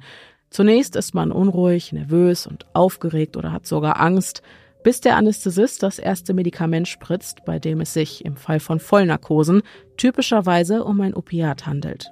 Da, wo vorher Angst und Sorge war, sind für den nächsten Augenblick nur noch wohlig weiche, flausche Wölkchen und dann schlafen wir auch schon ein. Und genau da läge laut Tom Grant der nächste Widerspruch. Eine zu hohe Dosis Heroin führt zu einem Bewusstseinsverlust, wenn nicht sogar zu einem rasanten Todeseintritt, verursacht durch eine Atemdepression. Warum sich da noch in den Kopf schießen? Hätte Kurt dazu überhaupt noch in der Lage sein können? Im Autopsiebericht heißt es Anzeichen von parenteralem Drogenkonsum einschließlich Nadelspuren und frischen Nadeleinstichwunden. Parenteral bedeutet, dass die Verdauungswege umgangen wurden, sprich der Konsum erfolgte intravenös, wodurch der First-Pass-Effekt der Leber umgangen und eine schnellere und stärkere Wirkung der Droge erzielt wird. Wurde die Substanz einmal gespritzt, entfaltet sie nach nur fünf bis zehn Sekunden ihre erste Wirkung, die dann nach nur zehn bis zwanzig weiteren Sekunden ihren Peak erreicht. Der Höhepunkt des Rausches hält etwa zehn bis 15 Minuten an, doch bleibt ein abgeschwächter Effekt der Droge für weitere zwei bis drei Stunden bestehen. Im Falle einer eindeutigen Überdosis hätte Kurt also schnell handeln müssen. Sehr, sehr schnell, nämlich innerhalb von wenigen Sekunden. Ein Heroinsüchtiger, der bereits eine gewisse Toleranz gegenüber der Droge entwickelt hat, konsumiert pro Schuss durchschnittlich 50 bis 60 Milligramm Heroin, was zu einem Blutgehalt von 0,420 Milligramm pro Liter Blut führt. Dem toxikologischen Gutachten ist zu entnehmen, dass Kurt Cobain einen Blutgehalt von 1,52 Milligramm pro Liter Blut hatte. Also musste er sich 225 Milligramm Heroin gespritzt haben, mehr als das Dreifache einer gängigen Dosis. Bei einem Nichtkonsumenten liegt die tödliche Dosis bereits bei 60 Milligramm. Doch hat das Opiat ein so hohes Suchtpotenzial, dass Abhängige schon nach kürzester Zeit über den Tag verteilt zwischen 500 bis 3000 Milligramm brauchen, um normal funktionieren zu können. Das zeigt eine Schweizer Studie aus dem Jahr 1999. Pro Schuss wird von einem Starksüchtigen in etwa ein halbes Gramm konsumiert, und das sechsmal am Tag. Eine Menge, die für eine Person, die nicht an den Konsum gewöhnt ist, absolut tödlich wäre. Doch nicht für jemanden wie Kurt Cobain, der bereits seit 1992 regelmäßig, um nicht zu sagen täglich, konsumierte und mit seiner laut Tom Grant absolut tödlichen Dosis von 225 Milligramm Heroin sogar noch unter diesem Wert lag. Natürlich können wir nicht genau sagen, wie viel von der Droge Kurt Cobain zum Zeitpunkt seines Todes pro Schuss konsumierte, doch lassen sich aufgrund eines Arztberichtes vom Mai 1993 vage Vermutungen anstellen. Ein Jahr vor seinem Tod erlitt Kurt nämlich schon mal eine Überdosis. Zwar fiel er nicht in ein drogeninduziertes Koma, doch wurden seine Lippen blau, er zitterte am ganzen Körper und sein eingetrübter Geisteszustand wurde zunehmend verwirrter. Courtney verständigte daraufhin den Rettungsdienst und erzählte den Sanitätern, dass Kurt vor etwa zwei Stunden bei einem Freund Heroin im Wert von 30 bis 40 Dollar gespritzt habe. Eine kurze Recherche verrät uns, dass der durchschnittliche Preis für 100 Milligramm Heroin in den USA bei 15 bis 20 Dollar liegt. Das heißt, Kurt dürfte sich damals schon so um die 200 Milligramm gespritzt haben, was von den 225 Milligramm, die er vor seinem Tod konsumierte, gar nicht mal so weit entfernt ist. Das Einzige, was wirklich seltsam ist, ist, dass dem Arztbericht auch zu entnehmen ist, dass Courtney ihm, nachdem sich sein Zustand rasant verschlechterte, 50 Milliliter Buprenorphin intramuskulär injizierte, ihm eine Valium, drei Benedryl und vier Codein-Tylenol-Tabletten verabreichte, woraufhin sich Kurt etwa 25 Minuten später übergab, und wer kann es ihm verübeln? So handelt es sich bei all diesen Medikamenten um Sedativa, die die Wirkung des Heroins nur verstärken. Aber diesem kleinen und feinen Detail widmen wir uns zu einem späteren Zeitpunkt. Die Dauer seiner Abhängigkeit über mehrere Jahre sowie die Menge an Heroin, die sich Kurt bereits ein Jahr vor seinem Tod mit nur einer Dosis verabreichte, ist zwar kein handfester Beweis der Tom Grants Hypothese, Kurt wäre aufgrund seines Rausches gar nicht mehr dazu in der Lage gewesen, sich zu erschießen, widerlegt, doch lässt sie einen auf Fakten und Tatsachen basierenden Rückschluss zu. Es sieht ganz danach aus, als wäre Kurt trotz des Konsums oder vielleicht gerade deswegen noch dazu in der Lage gewesen, sein eigenes Leben zu beenden. Die einzige Frage, die offen bleibt, ist die nach dem Mittel der Wahl. Warum sich den Lauf einer Shotgun in den Mund stecken, wenn eine Überdosis doch sicherlich eine psychisch weitaus weniger herausfordernde Alternative gewesen wäre? Oder etwa nicht? Der Abschiedsbrief. Gefunden wurde der Brief am Gewächshaus in einem unbepflanzten Blumenkübel, wo man ihn mit einem Stift, der das Papier durchbohrte und in der Erde steckte, fixiert hatte. Kurt Cobains letzte Worte lauteten wie folgt. An Boda. Aus dem Munde eines erfahrenen Einfallspinsels, der offensichtlich lieber ein entmannter, infantiler Jammerlappen wäre. Diese Notiz sollte ziemlich einfach zu verstehen sein. All die Warnungen aus den Punkrock-Einführungskursen über die Jahre hinweg, seit meiner ersten Einführung in die, sagen wir mal, Ethik, die mit der Unabhängigkeit und der Umarmung deiner Gemeinschaft verbunden ist, haben sich als wahr erwiesen. Ich habe schon seit vielen Jahren nicht mehr die Begeisterung verspürt, Musik zu hören oder zu machen, zu lesen und zu schreiben. Ich fühle mich unbeschreiblich schuldig, was diese Dinge angeht. Wenn wir zum Beispiel hinter der Bühne stehen und die Lichter ausgehen und das manische Gebrüll der Menge beginnt, berührt mich das nicht so wie bei Freddie Mercury, der die Liebe und Bewunderung der Menge zu lieben und zu genießen schien, was ich sehr bewundere und beneide. Tatsache ist, dass ich ihnen nichts vormachen kann, niemandem von ihnen. Es ist einfach nicht fair, ihnen und mir gegenüber. Das schlimmste Verbrechen, das ich mir vorstellen kann, wäre es, die Leute übers Ohr zu hauen, indem ich so tue, als hätte ich 100%ig Spaß. Manchmal habe ich das Gefühl, dass ich eine Stechuhr haben sollte, bevor ich die Bühne betrete. Ich habe alles in meiner Macht Stehende versucht, um es zu schätzen, und das tue ich, Gott glaub mir, das tue ich, aber es ist nicht genug. Ich schätze die Tatsache, dass ich und wir eine Menge Leute beeinflusst und unterhalten haben. Das muss einer dieser Narzissten sein, die Dinge erst zu schätzen wissen, wenn sie nicht mehr da sind. Ich bin zu sensibel. Ich muss ein bisschen gefühllos sein, um die Begeisterung wiederzuerlangen, die ich als Kind einmal hatte. Auf unseren letzten drei Tourneen habe ich all die Menschen, die ich persönlich und als Fans unserer Musik kennengelernt habe, viel besser zu schätzen gelernt. Aber ich komme immer noch nicht über die Frustration, die Schuldgefühle und das Mitgefühl hinweg, das ich für jeden Einzelnen habe. In jedem von uns steckt etwas Gutes. Und ich glaube, ich liebe die Menschen einfach zu sehr. So sehr, dass es mich verdammt traurig macht. Der traurige, kleine, sensible, undankbare Fischemann. Jesus, warum genießt du es nicht einfach? Ich habe keine Ahnung. Ich habe eine göttliche Frau, die vor Ehrgeiz und Einfühlungsvermögen nur so strotzt, und eine Tochter, die mich zu sehr an das erinnert, was ich einmal war. Voller Liebe und Freude, die jeden Menschen, den sie trifft, küsst, weil alle gut sind und ihr nichts Böses tun werden. Und das erschreckt mich so sehr, dass ich kaum noch funktionieren kann. Ich kann den Gedanken nicht ertragen, dass Francis eines Tages zu dem elenden, selbstzerstörerischen Todesrocker wird, zu dem ich geworden bin. Ich habe es gut, sehr gut, und ich bin dankbar dafür. Aber seit meinem siebten Lebensjahr bin ich hasserfüllt gegenüber allen Menschen im Allgemeinen. Nur weil es für Menschen, die Empathie haben, so einfach zu sein scheint, miteinander auszukommen. Nur weil ich die Menschen zu sehr liebe und bemitleide, schätze ich. Ich danke euch allen aus der Tiefe meines brennenden, ekelerregenden Magens für eure Briefe und eure Besorgnis in den letzten Jahren. Ich bin zu viel von einem unberechenbaren, launischen Baby. Ich habe nicht mehr die Leidenschaft und denkt daran, dass es besser ist, auszubrennen, als zu verblassen.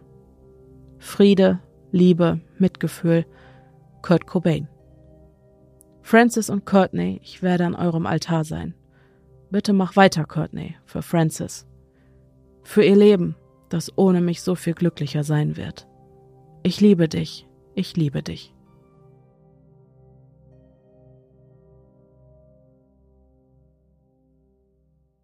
Bevor ich zu dem Abschiedsbrief komme, würde ich ihn dir gerne zeigen. Mhm. Und du kannst mir einfach sagen, also ob deine Gedanken dazu, was du denkst.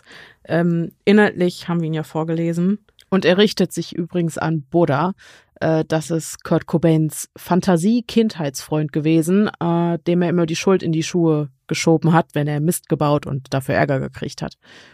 Du, du musst es also nicht lesen, du weißt ja, was da ja, steht. Ja, ja, ja. Äh, Du kannst sie Äh, rumschieben und vergrößern mhm. und alles, wie du willst. Also- Nimm dir Zeit. was ich sehe, ist eine klassische Männerschrift. Ja. Also, sage ich jetzt einfach mal so. Krickelkrakel. Ja, Krickelkrakel. Ähm, und sehr viel Durchgestrichenes. Mhm. Da war ganz, ganz viel Chaos im Kopf, Mhm. offensichtlich. Und die, ist das ein Smiley? Mhm. Oh, wow.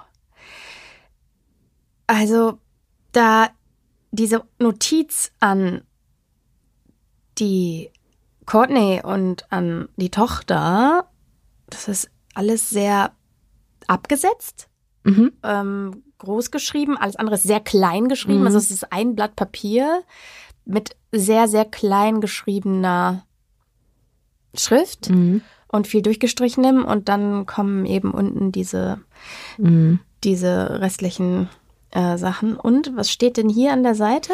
Da bin ich mir auch nicht so sicher. Das sieht aus, als wäre es nicht seine Schrift. nee, überhaupt nicht. Aber Also das eine- weiß aber ich das nicht. weiß man nicht. Aber das sieht auf jeden Fall, das, das fällt total raus aus dem restlichen Schriftbild. Mhm. Ähm, ja, Spannend genau. ist ja auch, ähm, dass er sich quasi verabschiedet. Und dann das noch hinterher. Genau, also man sieht hier diese letzten, oh Gott, das ist so klein geschrieben, ich kann es gerade gar nicht. Was war das? Ähm, Friede, Ja, genau. Liebe, Empathie und dann Kurt Ja. Cobain. Ne? Und dann sind noch, dann, dann schließt sich daran, also das, der Brief ist quasi schon zu Ende. ja. Und dann schließen sich noch die, so nach dem Motto, ups, ich habe meine Familie vergessen, jetzt muss ich mal kurz noch was.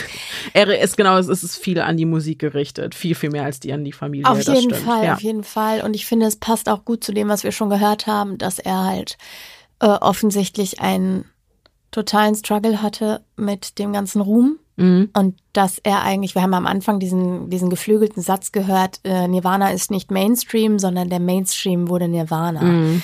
Ähm, und also es liest sich halt wie der Abschiedsbrief von einem traurigen äh, Rockstar wider Willen, sozusagen irgendwie. Ne? Ja. Genau. Und auch mit diesem, Mhm. also diese Schuldgefühle, die daraus hervorgehen, Okay. äh, gegenüber dem, dem, den Fans insbesondere tatsächlich mehr als allem anderen Mhm. irgendwie. Wobei ich halt die Gedanken recht unsortiert finde und mhm. Nicht so ganz nachvollziehen. Doch, ich, kann. ich verstehe zu 100 Prozent, was er meint. Wieso? Weil ich das, also ich, dieses, du hast doch alles und noch mehr. Alles, was du jemals wolltest, alles, was die anderen Menschen erträumen. Warum kannst du diese Dankbarkeit nicht empfinden? Ja, aber ist das ein Grund, sich umzubringen? Nein, aber das ist eine Depression.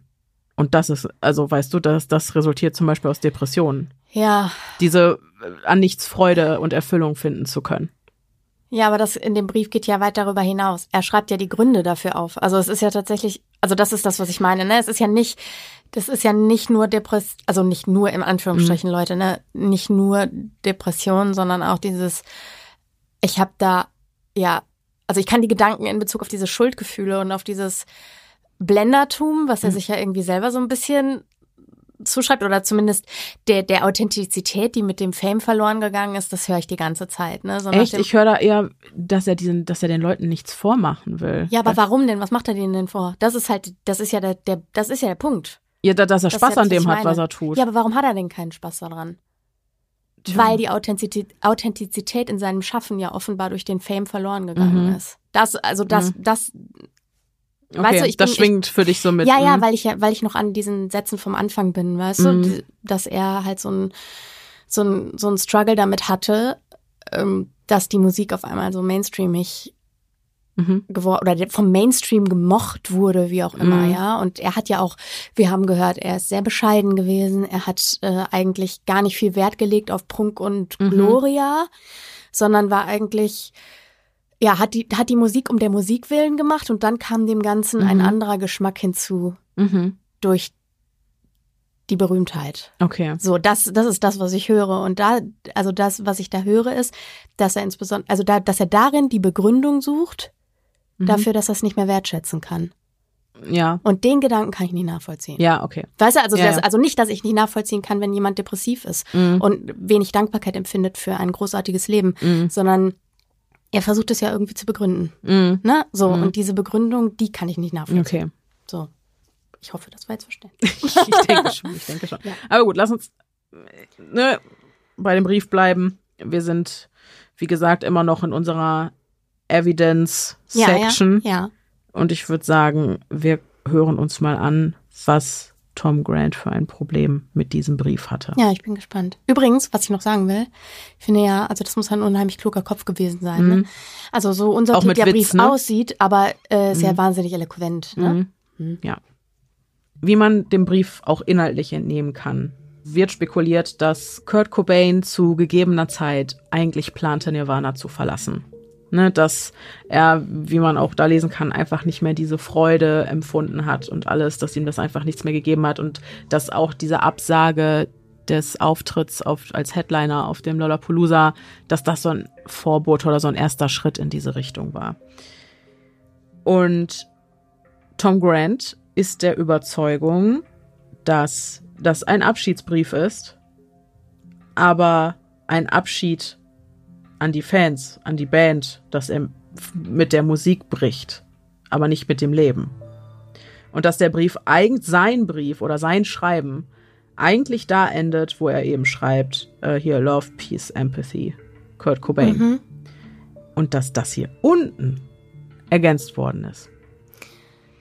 Das, ja, Und verschiedene Experten haben über diesen Wisch drüber geguckt. Es gibt welche, die sagen, ist alles von der gleichen Person geschrieben. Es gibt welche, die sagen, nein, ist nicht von der gleichen Person geschrieben. Wirklich einig ist man sich da nicht. Es ist auch immer die Frage, wie aussagekräftig diese Wissenschaft in Anführungszeichen ist. Also, ne, äh, haben wir auch schon bei Jean Benet Ramsey gesehen, dass es nicht so einfach ist, aufgrund von Handschrift einen Täter zu identifizieren Ja, oder so. Und äh, genauso verhält es sich hier. Das ist auf jeden Fall ein ähm, Für und Wider und man weiß es nicht, aber ich habe da natürlich selber angefangen, ähm, mir hier unten die Buchstaben genauer anzugucken und die mit den obigen zu vergleichen. Es gibt natürlich auch noch die Theorie, dass er den quasi geschrieben hat und vielleicht ähm, gegen Ende hat dann doch die Wirkung der Droge gekickt oder wir kennen das, wenn man mal, wenn man am Ende des Blattes ist, hat man oft nicht mehr so Bock und schmiert das dann einfach dahin und dann wird die Schrift halt auch größer. also nicht, dass dann vorher nicht auch geschmiert worden wäre. Ja, aber anders. Ja. Ne? Also ich kenne das selber, ähm, aber ich habe mir natürlich angefangen, es ist natürlich auch sehr eng und sehr klein geschrieben, ähm, die Buchstaben anzugucken und abzugleichen. Und ich möchte dazu erwähnen, dass dieser Brief nur die Öffentlichkeit, das Licht der Öffentlichkeit erreicht hat, weil Tom Grant Courtney Love ausgetrickst hat. Mhm. Ähm, und zwar hat sie erst gesagt, dass dieser Abschiedsbrief unter ihrem Kopfkissen im Haus lag. Das war aber offensichtlich Quatsch. Tom Grant war ja auch vorher noch im Haus und hat das Bett noch durchsucht und da war offen, wo er das Robenol mit Dylan gefunden hat. Da war aber kein Brief. Und ähm, wir haben es ja auf den Fotos vom Tatort gesehen. Der war festgepinnt. Der war festgepinnt in Mhm. so einem Blumenpott. Und ähm, aber wo ist denn der Pin? das ist eine fantastische Frage. Also ich sehe ihn nicht. Das Loch. Haben die das? Huh. Ha. Huh. Sass. Sus. Aber ah, nein, stopp. Ja. Oh, pass auf. Äh, Das war jetzt dumm. Pass auf. Er hat diesen Brief nur an die Öffentlichkeit bekommen. Dieser Brief ist nur öffentlich, weil er Courtney Love ausgetrickst hat. Und zwar hat ähm, sie ihm den Brief gezeigt und er wollte aber eine Kopie davon haben und hat ihr dann gesagt, oh, ich habe meine Brille nicht mit, ich kann es nicht lesen, kann ich mir eine Kopie machen, den mitnehmen und den in meiner Kanzlei lesen? Dann hat sie gesagt, ja. Dann hat er sich eine Kopie gemacht und das ist die Kopie. Ja, und wo ist trotzdem der Pin? Wird man das da Ja, überhaupt noch so, oder wenn hier so ein kleines Krisselchen ist oder so, wie du sagst? da Das ist recht kein kleines Krisselchen. Der Pin, der Stift steckt volles Rohr in diesem Brief. Wir können gleich nochmal abgleichen, wo. Ich fand das jedenfalls, Warte. also, ne, so, weil man, also das sie- sieht, also da bin ich mir sicher, dass man das sieht, aber ich habe noch andere Gedanken zu dem Brief. Ja, warte. Oh Gott, das, das wird jetzt chaotisch. Wir gucken jetzt wo der Stift steckte, weißt du? Mhm. Oberes Drittel. Am Ja. Ende des oberen Drittels. Unter dem ersten Knick. Richtig? Siehst du denn die Knicks? Ja. Ich glaube, das hier könnten die sein. Weil das sind nämlich, da ist das Papier, das ist eine Darf Kopie. Das ist eine Kopie von einer Kopie von einer Kopie. Ich glaube, du hast hier unten einen Knick. Der hier. Hier oben hast Die du einen Sache ist, weißt du, was mich halt, was mich irritiert, Mhm. ist die Tatsache, dass das so klein geschrieben ist und das ein normaler Stift ist, ganz offensichtlich. Das ist von der Größe her, ist es ein Kugelschreiber. Ja, hier müsste eigentlich. Das heißt, es muss, so da muss, da muss Text fehlen. Aber- das frage ich mich halt. Das steckt doch zwischen den echt- Wörtern. Warte mal. Ja, da ist ein, da ist ein, da ist eine Lücke. Die habe ich vorhin auch schon gesehen, ja. Das ist das, weil hier ist dieses Wort, was mit diesem S endet. Genau, Ah, hier steckte der Stift. Ja, okay. Okay. Ja, und hier ist auch dieses Gekrakel, das hast du hier Okay. auch in Ja, gleichem ja, Abstand. ja, perfekt. Wir haben das Rätsel Okay. gelöst. Ja, ich dachte einfach, okay, ich aber mal nach, sehr, ne? sehr gute Anmerkung. Auf jeden Fall habe ich angefangen, Buchstaben abzugleichen. Und mir ist aufgefallen, dass hier unten bei dem Which will be so much happier, da ist so ein, so ein, Bring, so ein ähm, Hütchen, so eine Serife an dem B. Auch wenn es schwer ist zu erkennen, ich habe auch nach Bs Ausschau gehalten und ich habe ähm, nirgendwo eine solche Serife finden können. Generell ist die Schrift halt sehr schnörkellos. Ja, die ist sehr schnörkellos. Und dann kam mir eine Idee. Hm?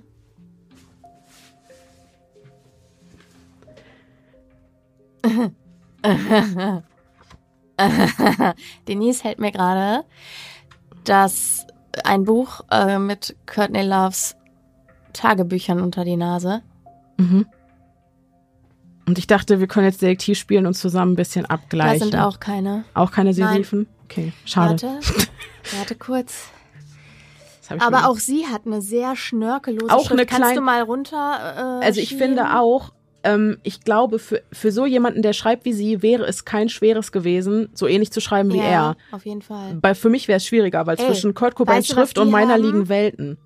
Hm. Weißt du, was sie macht? Hm? Aber das scheint er auch gemacht zu haben. Hm? Darf ich mal. Moment mal. Kann ich mal kurz diesen Brief. Entschuldigung. Ich muss jetzt noch mal checken.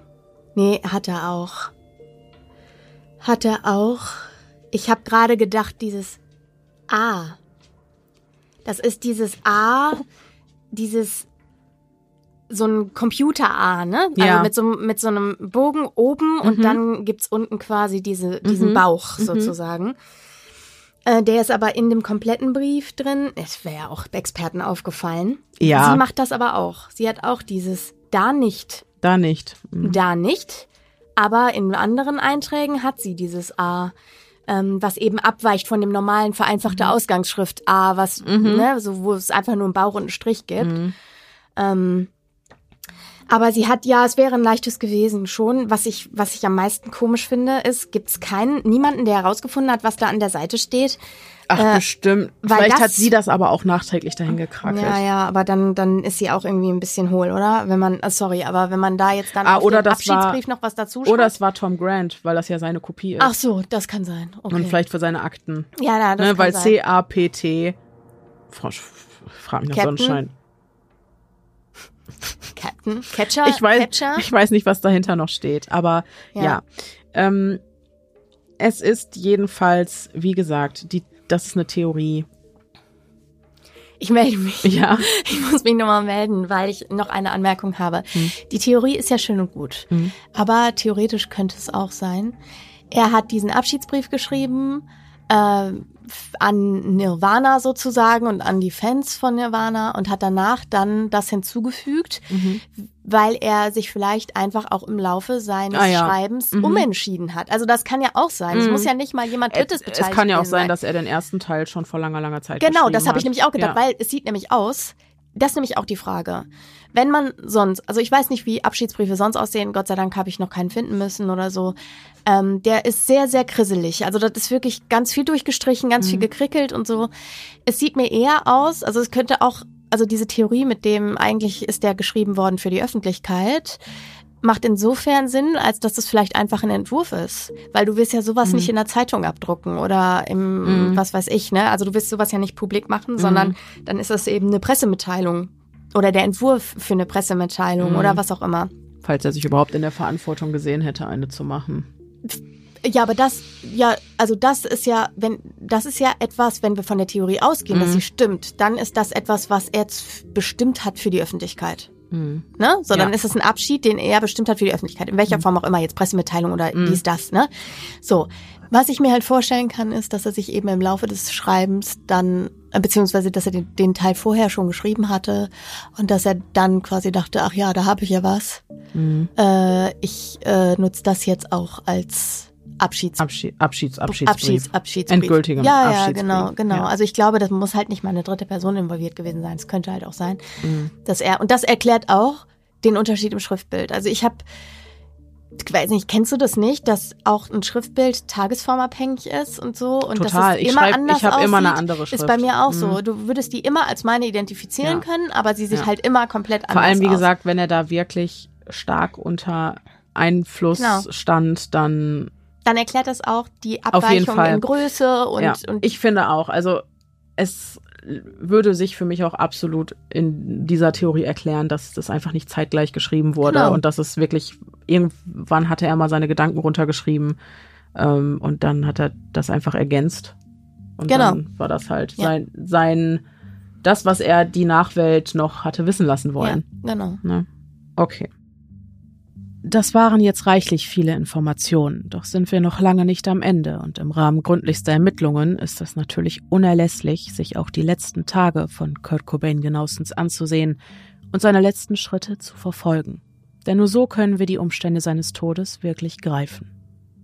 Für den nächsten Part unserer Recherche, nämlich dem genauen Zeitstrahl der Ereignisse, würde ich euch jedoch empfehlen, euch warm anzuschnallen, wie wir hier zu sagen pflegen, und Zettel und Stift bereit zu halten, denn es hagelt ungeahnte Wendungen. Wir werden bereits bekannte Dinge hören, aber auch neue Dinge und Dinge, die vielleicht doch ganz anders sind, als man uns hatte weismachen wollen. 1. März 1994. Nirvana spielt ihren letzten Gig in München, obwohl Kurt gesundheitlich schwer angeschlagen ist. Eine Bronchitis macht ihm zu schaffen. Kurz bevor Kurt auf die Bühne geht, ruft er jedoch seine Anwältin Rosemary Carroll an und setzt sie darüber in Kenntnis, dass er Courtney verlassen und sie demnach aus seinem Testament streichen lassen wolle.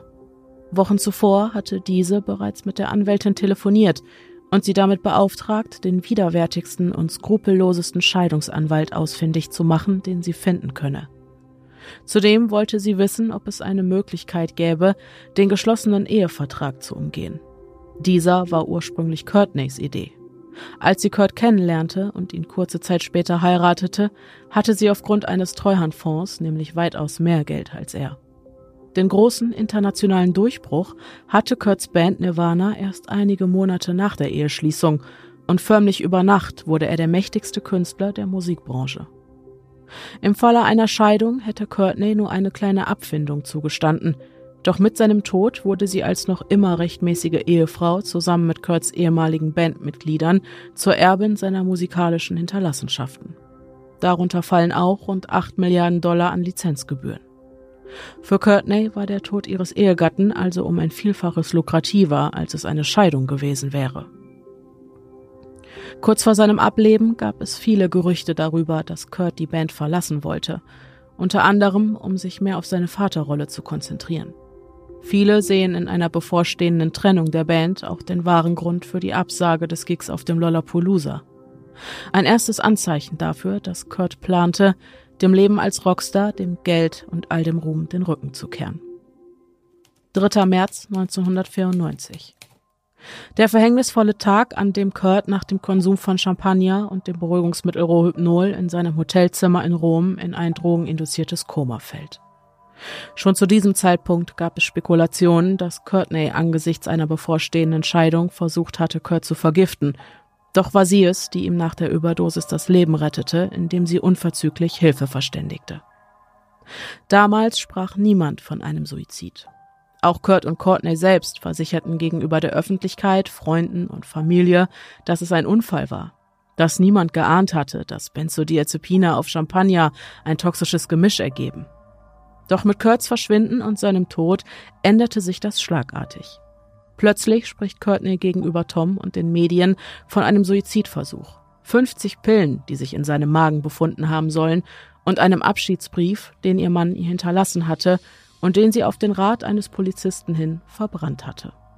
In dem Buch Love and Death, geschrieben vom Enthüllungsjournalisten Max Wallace, äußert sich auch Dr. Jaletta, der Arzt, der Kurt im Krankenhaus in Rom behandelte, zu den Spekulationen.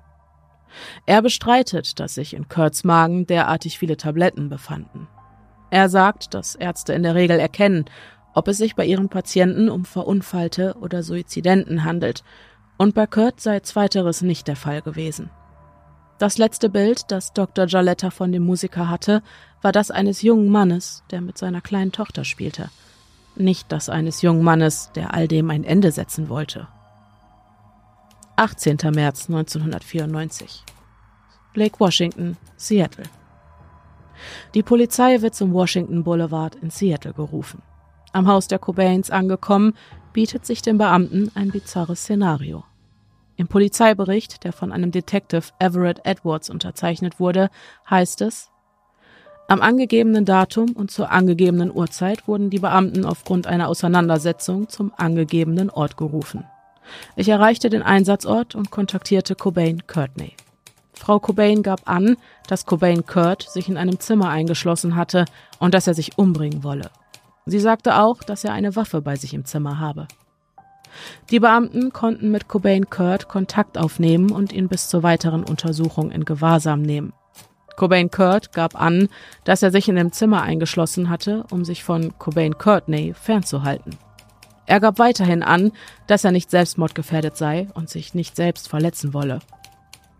Cobain Courtney informierte die Beamten über mehrere Waffen, die sich in dem Raum befanden, in dem sich Cobain Kurt eingeschlossen hatte. Aufgrund der emotional aufgeladenen Situation, der Selbstmorddrohung und dem Auffinden von unbekannten Medikamenten wurden die Waffen und die Medikamente in Gewahrsam genommen. Nach einer weiteren Befragung von Cobain Courtney erklärte sie, sie habe ihren Mann nicht mit einer Waffe gesehen und er habe auch nicht gesagt, dass er sich umbringen wolle.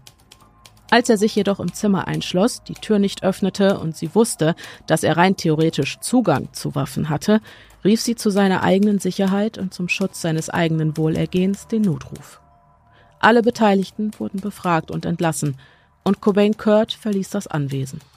Die Auseinandersetzung der Eheleute erfolgte rein verbal, keine Anzeichen häuslicher Gewalt. Zu einem späteren Zeitpunkt äußerte sich der bei dem Vorfall anwesende Polizist Everett Edwards gegenüber dem Journalisten Matthew Richer erneut zu dem Vorfall und schildert ausführlich, was sich am 18. März, zwei Wochen vor Kurt's Tod, auf dem Grundstück der Cobains abgespielt hatte. Der Journalist hatte sich zuvor mit dem Seattle Police Department in Verbindung gesetzt und so den zuständigen Beamten für ein Interview ausfindig machen können. In seiner Berichterstattung heißt es, als Edwards am Haus des Rockerpaares eintraf, entdeckte er Love schreiend auf der Veranda. Er hat sich in einem Zimmer eingeschlossen, er hat eine Waffe, er wird sich verdammt nochmal umbringen, soll sie geschrien haben. Edwards teilte Love daraufhin mit, dass er erst auf Verstärkung warten müsse, bevor er das Haus betreten könne. Wenn Sie nichts tun wollen, dann verpissen Sie sich, habe Love daraufhin gebrüllt. In einem weiteren Abschnitt enthüllt Richer, wie der genaue Ablauf der Ereignisse von Edwards wiedergegeben wurde. Hier heißt es, wir wurden immer dazu gebracht zu glauben, dass die Polizei einen Kurt Cobain vorfand, der sich bewaffnet in einem Zimmer seines Hauses verbarrikadiert hatte. Laut Detective Everett Edwards war Kurt Cobain in Wirklichkeit gar nicht im Haus, als die Polizei eintraf.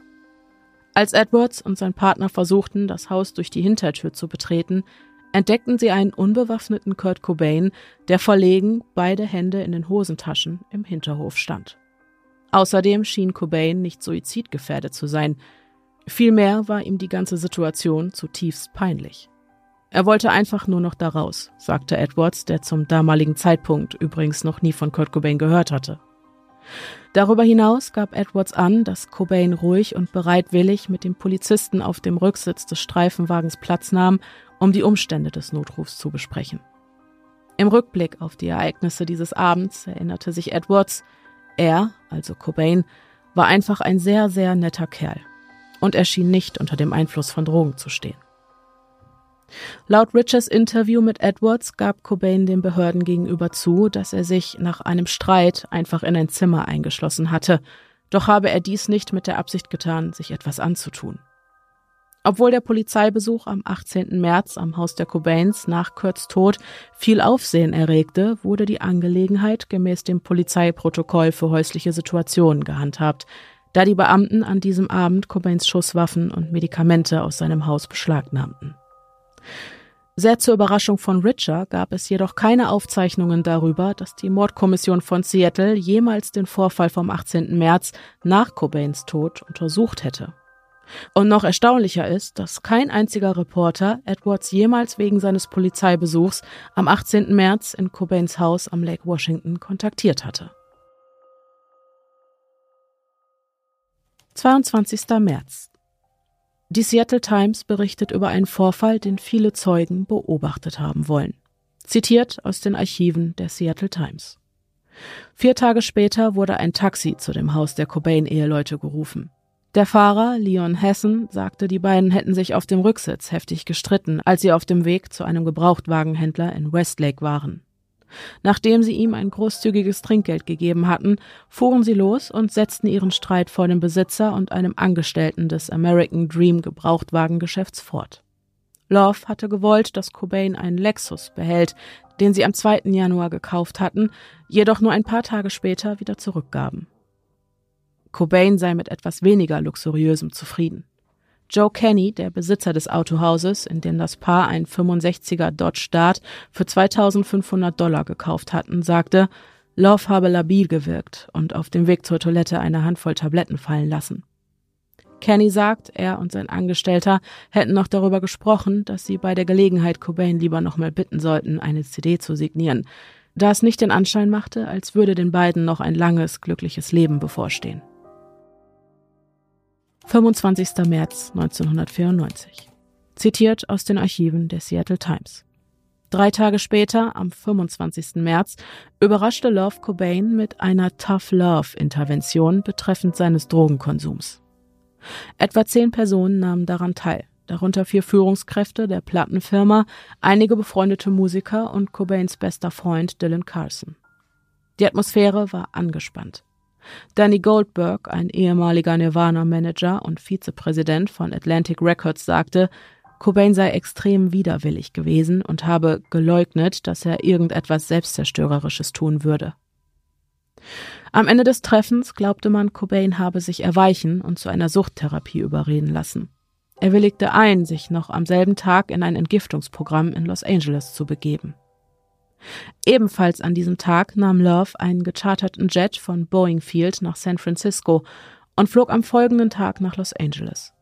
Sie checkte im Peninsula Hotel in Beverly Hills ein, um sich dort einer ambulanten Drogentherapie zu unterziehen, die zweimal täglich von einem Psychiater in ihrer Suite für 500 Dollar pro Tag durchgeführt wurde. Rosemary Carroll, Loves Anwältin aus der Unterhaltungsbranche in Beverly Hills, sagte, Love habe versucht, Cobains Behandlung zu unterstützen, indem sie sich selbst behandeln ließ. Kurt kam jedoch an diesem Tag nie in Los Angeles an. Obwohl Freunde ihn zum Flughafen brachten, änderte er spontan seine Meinung und kehrte nach Seattle zurück, so erzählte es eine Freundin aus Capitol Hill, die auch Kurts Drogendealerin ist. Die Dealerin, die nicht namentlich genannt werden wollte, sagte, Cobain habe an diesem Abend ihre Wohnung besucht. Er habe zu ihr gesagt, wo sind meine Freunde, wenn ich sie brauche? Warum sind alle gegen mich? Er hatte einfach ein Gefühl von, was ist hier los, weißt du? Warum bin ich der, mit dem etwas nicht stimmt? erinnert sie sich. Die Ironie dieser Geschichte ist, dass nahezu alle bei der Intervention Anwesenden selbst heroinabhängig waren. Kurt war völlig unvorbereitet in die Situation gestolpert und habe sich dementsprechend überfallen gefühlt. Da der Impuls, einen Entzug zu machen, nicht von ihm selbst kam, ist es nicht wunderlich, dass er seinen Entschluss, kurz nachdem er ihn getroffen hatte, wieder revidierte. Doch auch Courtneys Entschluss hat scheinbar schon bald nach ihrer Ankunft im Peninsula Hotel angefangen zu bröckeln. So erinnert sich der von ihr engagierte Privatermittler Tom Grant im Dokumentarfilm Soaked in Bleach an eine Courtney, die in ständiger Begleitung ihrer Dealerin und niemals nüchtern war. 30. März. Nach der Intervention hielt sich Kurt fünf Tage lang in Seattle auf, bis er am Mittwoch, den 30. März, endlich zustimmte, sich in die Exodus-Entzugsklinik in Los Angeles zu begeben. Doch bevor er abreiste, besuchte er noch seinen Freund Dylan Carson in Seattles Lake City Viertel. Kurt wollte eine Schrotflinte kaufen, sagte Carson, der fünf Tage zuvor bei der Drogenintervention dabei gewesen war. Er beschwerte sich bei mir, dass sein Haus mal wieder von Herumtreibern beschädigt wurde, erklärte Carson. Ich hatte keinen Grund, ihm nicht zu glauben. Kurt und Dylan kaufen das Gewehr, welches auf den Namen Dylan Carlson zugelassen wird, da Kurts Waffen ja erst kürzlich konfisziert wurden. Anschließend bringt Kurt die Schusswaffe in sein Haus, verstaut sie in einem Geheimfach im Schlafzimmer und fliegt nach LA, wo er seinen Entzug im Exodus antritt. 31. März. Kurt befindet sich in der Exodus Entzugsklinik. Eine Nanny seiner Tochter, Jackie Ferry, kommt ihn an jenem Tag mit seinem Töchterchen in der Klinik besuchen. 1. April. Courtney ruft im Exodus an. 13 Mal. Doch Kurt beantwortet keinen ihrer Anrufe. 17.30 Uhr. Kurt ruft die Delta Airline an und bucht einen Flug für 22.20 Uhr nach Seattle. 19.25 Uhr.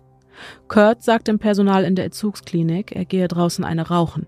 Danach verlässt er die Einrichtung. 20.47 Uhr. Kurt ruft Courtney im Peninsula Hotel an, doch hatte sie das Personal an der Rezeption dazu angewiesen, keine Telefonate zu ihr durchzustellen, also hinterlegt man ihr eine Nachricht von Kurt. Die Telefonnummer einer Frau namens Elizabeth. 21.30 Uhr. Kurt steigt in den Flieger und trifft beim Boarding auf Duff McKagan, dem Bassisten der Band Guns N' Roses. Später sagt dieser aus, dass Kurt auf ihn ganz normal und wie er selbst gewirkt habe. 2. April. 0.47 Uhr. Der Flieger der Delta Airline landet mit Kurt an Bord in Seattle. 1.30 Uhr. Kurt steigt an seinem Haus am Lake Washington aus einem Taxi. 6.05 Uhr. Kurt betritt das Schlafzimmer von Babysitter Kelly und seiner Freundin Jessica Hopper.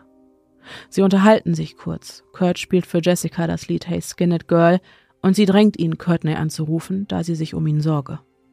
Kurt kommt Jessicas Bitte nach, ruft erneut im Peninsula Hotel an, doch wird sein Anruf abermals nicht durchgestellt. 7.20 Uhr. Kurt verlässt das Haus und steigt erneut in ein Taxi. Eine Stunde später steigt er an einer Kreuzung der Aurora Avenue in Seattle wieder aus. Telefonaufzeichnungen zeigen, dass Kelly und Courtney in diesem Zeitraum achtmal telefoniert haben. Zum weiteren Ablauf der Ereignisse heißt es in der Seattle Times, nach seiner Ankunft in Seattle am frühen Samstagmorgen, dem 2. April, kehrte Cobain in sein Haus in Madrona zurück. Sein Erscheinen dort überraschte und beunruhigte Michael Dewitt alias Kelly, der im Haus wohnte und als Kindermädchen für Cobains und Loves Tochter arbeitete. Dylan Carson sagte, er habe kurz darauf einen Anruf von Dewitt erhalten, in dem dieser sagte, Cobain sei im Haus aufgetaucht und habe schlecht ausgesehen und sich seltsam verhalten. Ich sagte Kelly, er sollte die Waffe konfiszieren, wenn er wüsste, wo sie sei, sagte Carlson. Zu diesem Zeitpunkt war ich ausreichend alarmiert. Sowohl Courtney als auch Dylan wussten also, dass Kurt zuletzt am frühen Morgen des 2. April in seinem Haus in Seattle gesehen wurde. Und doch ließ Courtney Tom Grant diese Information nur einen Tag später, als sie den Privatermittler engagierte, nicht zukommen und behauptete obendrein, dass es unsinnig wäre, am Haus im Madrona nach Kurt zu suchen. Sowohl Courtney als auch Dylan wussten also, dass Kurt zuletzt am frühen Morgen des 2. April in seinem Haus in Seattle gesehen wurde. Und doch ließ Courtney Tom Grant diese Information nur einen Tag später, als sie den Privatermittler engagierte, nicht zukommen und behauptete obendrein, dass es unsinnig wäre, am Haus in Madrona nach Kurt zu suchen. Auch Dylan hatte gegenüber Tom bei ihrem Treffen in Seattle nicht erwähnt, dass Kelly ihn vier Tage zuvor, am 2. April, noch im Haus gesehen hatte.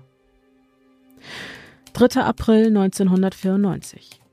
Courtney beauftragt den Privatermittler Tom Grant wegen gestohlener Kreditkarten. Erst später erfährt er, dass Courtney ihn eigentlich kontaktiert hat, weil er Kurt ausfindig machen soll. Courtney lässt die Kreditkarten ihres Mannes sperren, was die Ermittlungen lediglich erschwert, da die Bank ab diesem Zeitpunkt nicht länger verfolgt, wann die Karte wo und zu welchem Zweck verwendet wird. Es folgen dennoch Versuche weiterer Abbuchungen. Kurt wird im Jack in the Box gesichtet, ein Imbiss im Wohnviertel Capitol Hill von Seattle, in dem auch Kurts Dealerin Caitlin wohnt. Später am selben Tag unterhält sich Kurt mit einem befreundeten Fotografen namens Charles Peterson vor der Bar Linda's Tavern, die sich ebenfalls in Capitol Hill befindet. Die Männer hatten sich zufällig vor dem Eingang getroffen. Charles sagt, Kurt hätte zwar nicht gut ausgesehen, doch hätten sie sich unterhalten und Kurt habe ihm seine neue Telefonnummer gegeben und ihm gesagt, er solle ihn bald mal anrufen, um ein Treffen zu vereinbaren. 4. April 1994 es werden zwei weitere Buchungen auf der Kreditkarte von einem Blumenladen verzeichnet. Courtney gibt eine Vermisstenanzeige unter dem Namen von Kurts Mutter auf. Stellenweise waren die Informationen, die Courtney der Polizei für die Vermisstenmeldung hatte zukommen lassen, irreführend. So hatte Kurt keine Waffe gekauft und sei dann damit auf der Flucht gewesen. Die Shotgun hatte er besorgt und nach Hause gebracht, bevor er in die Entzugsklinik gegangen war. Aus dieser ist er auch nicht ausgebrochen oder geflohen, da es sich bei dem Exodus um keine geschlossene Einrichtung handelt. Jeder Aufenthalt ist auf freiwilliger Basis und kann jederzeit beendet werden. Auf dem Polizeibericht der vermissten Meldung wird als Datum des letzten Kontakts der 2. April angegeben. Der Tag, an dem Kelly Kurt zuletzt in seinem Haus angetroffen und insgesamt achtmal mit Courtney telefoniert hatte. Kellys Freundin Jessica sagte aus, dass ihr Freund am Abend des 4. April das Haus verlassen habe. Sie sagte, Zitat, ich hörte Schritte aus dem oberen Stockwerk und im Flur. Sie klangen entschlossen, als hätte jemand irgendwas Gezieltes vor. Ich nahm an, es war Kurt. Sie rief Hallo, doch bekam sie keine Antwort. 5. April 1994. Kurts Todestag. Seine Leiche wird jedoch nicht vor dem 8. April gefunden. Courtney behauptet, Kelly hätte ihr nicht erzählt, dass er Kurt am 2. April im Haus angetroffen hatte. Kelly selbst sagt, er habe die Sichtung Kurts nur für einen Traum gehalten und Courtney deshalb nichts davon erzählt. Also schickte Courtney kurz darauf Eric Allenson, ihren Ex-Freund und Bandkollegen, zum Haus, weil sie Kelly nicht mehr vertraute. Doch auch er übersah bei seiner Suche nach Kurt das Gewächshaus. 6. April 1994. Courtney ist bei Rosemary, diese belauscht ein Telefonat, das Courtney mit Dylan führt, in dem sie ihm sagt, er und Tom sollten im Gewächshaus nachsehen. Dylan streitet dieses Gespräch im Nachhinein jedoch ab und gab die Information demnach auch nicht an Tom weiter. Courtney vergisst an jenem Tag außerdem ihren Rucksack bei Rosemary. Als die Anwältin, inzwischen ausreichend alarmiert, diesen durchsucht, findet sie ein Blatt Papier. Und ich zeige dir dieses Blatt Papier, denn es ist ein sehr besonderes Blatt Papier.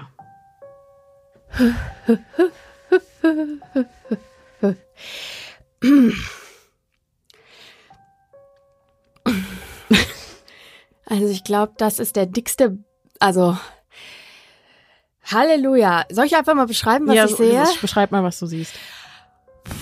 Das ist aufregend.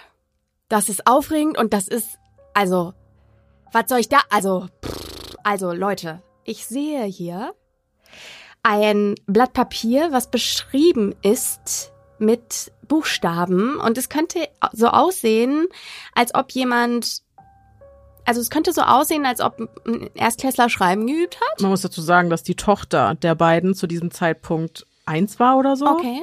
Also, also die hat noch nicht, nicht schreiben gelernt, sein. schätze ich.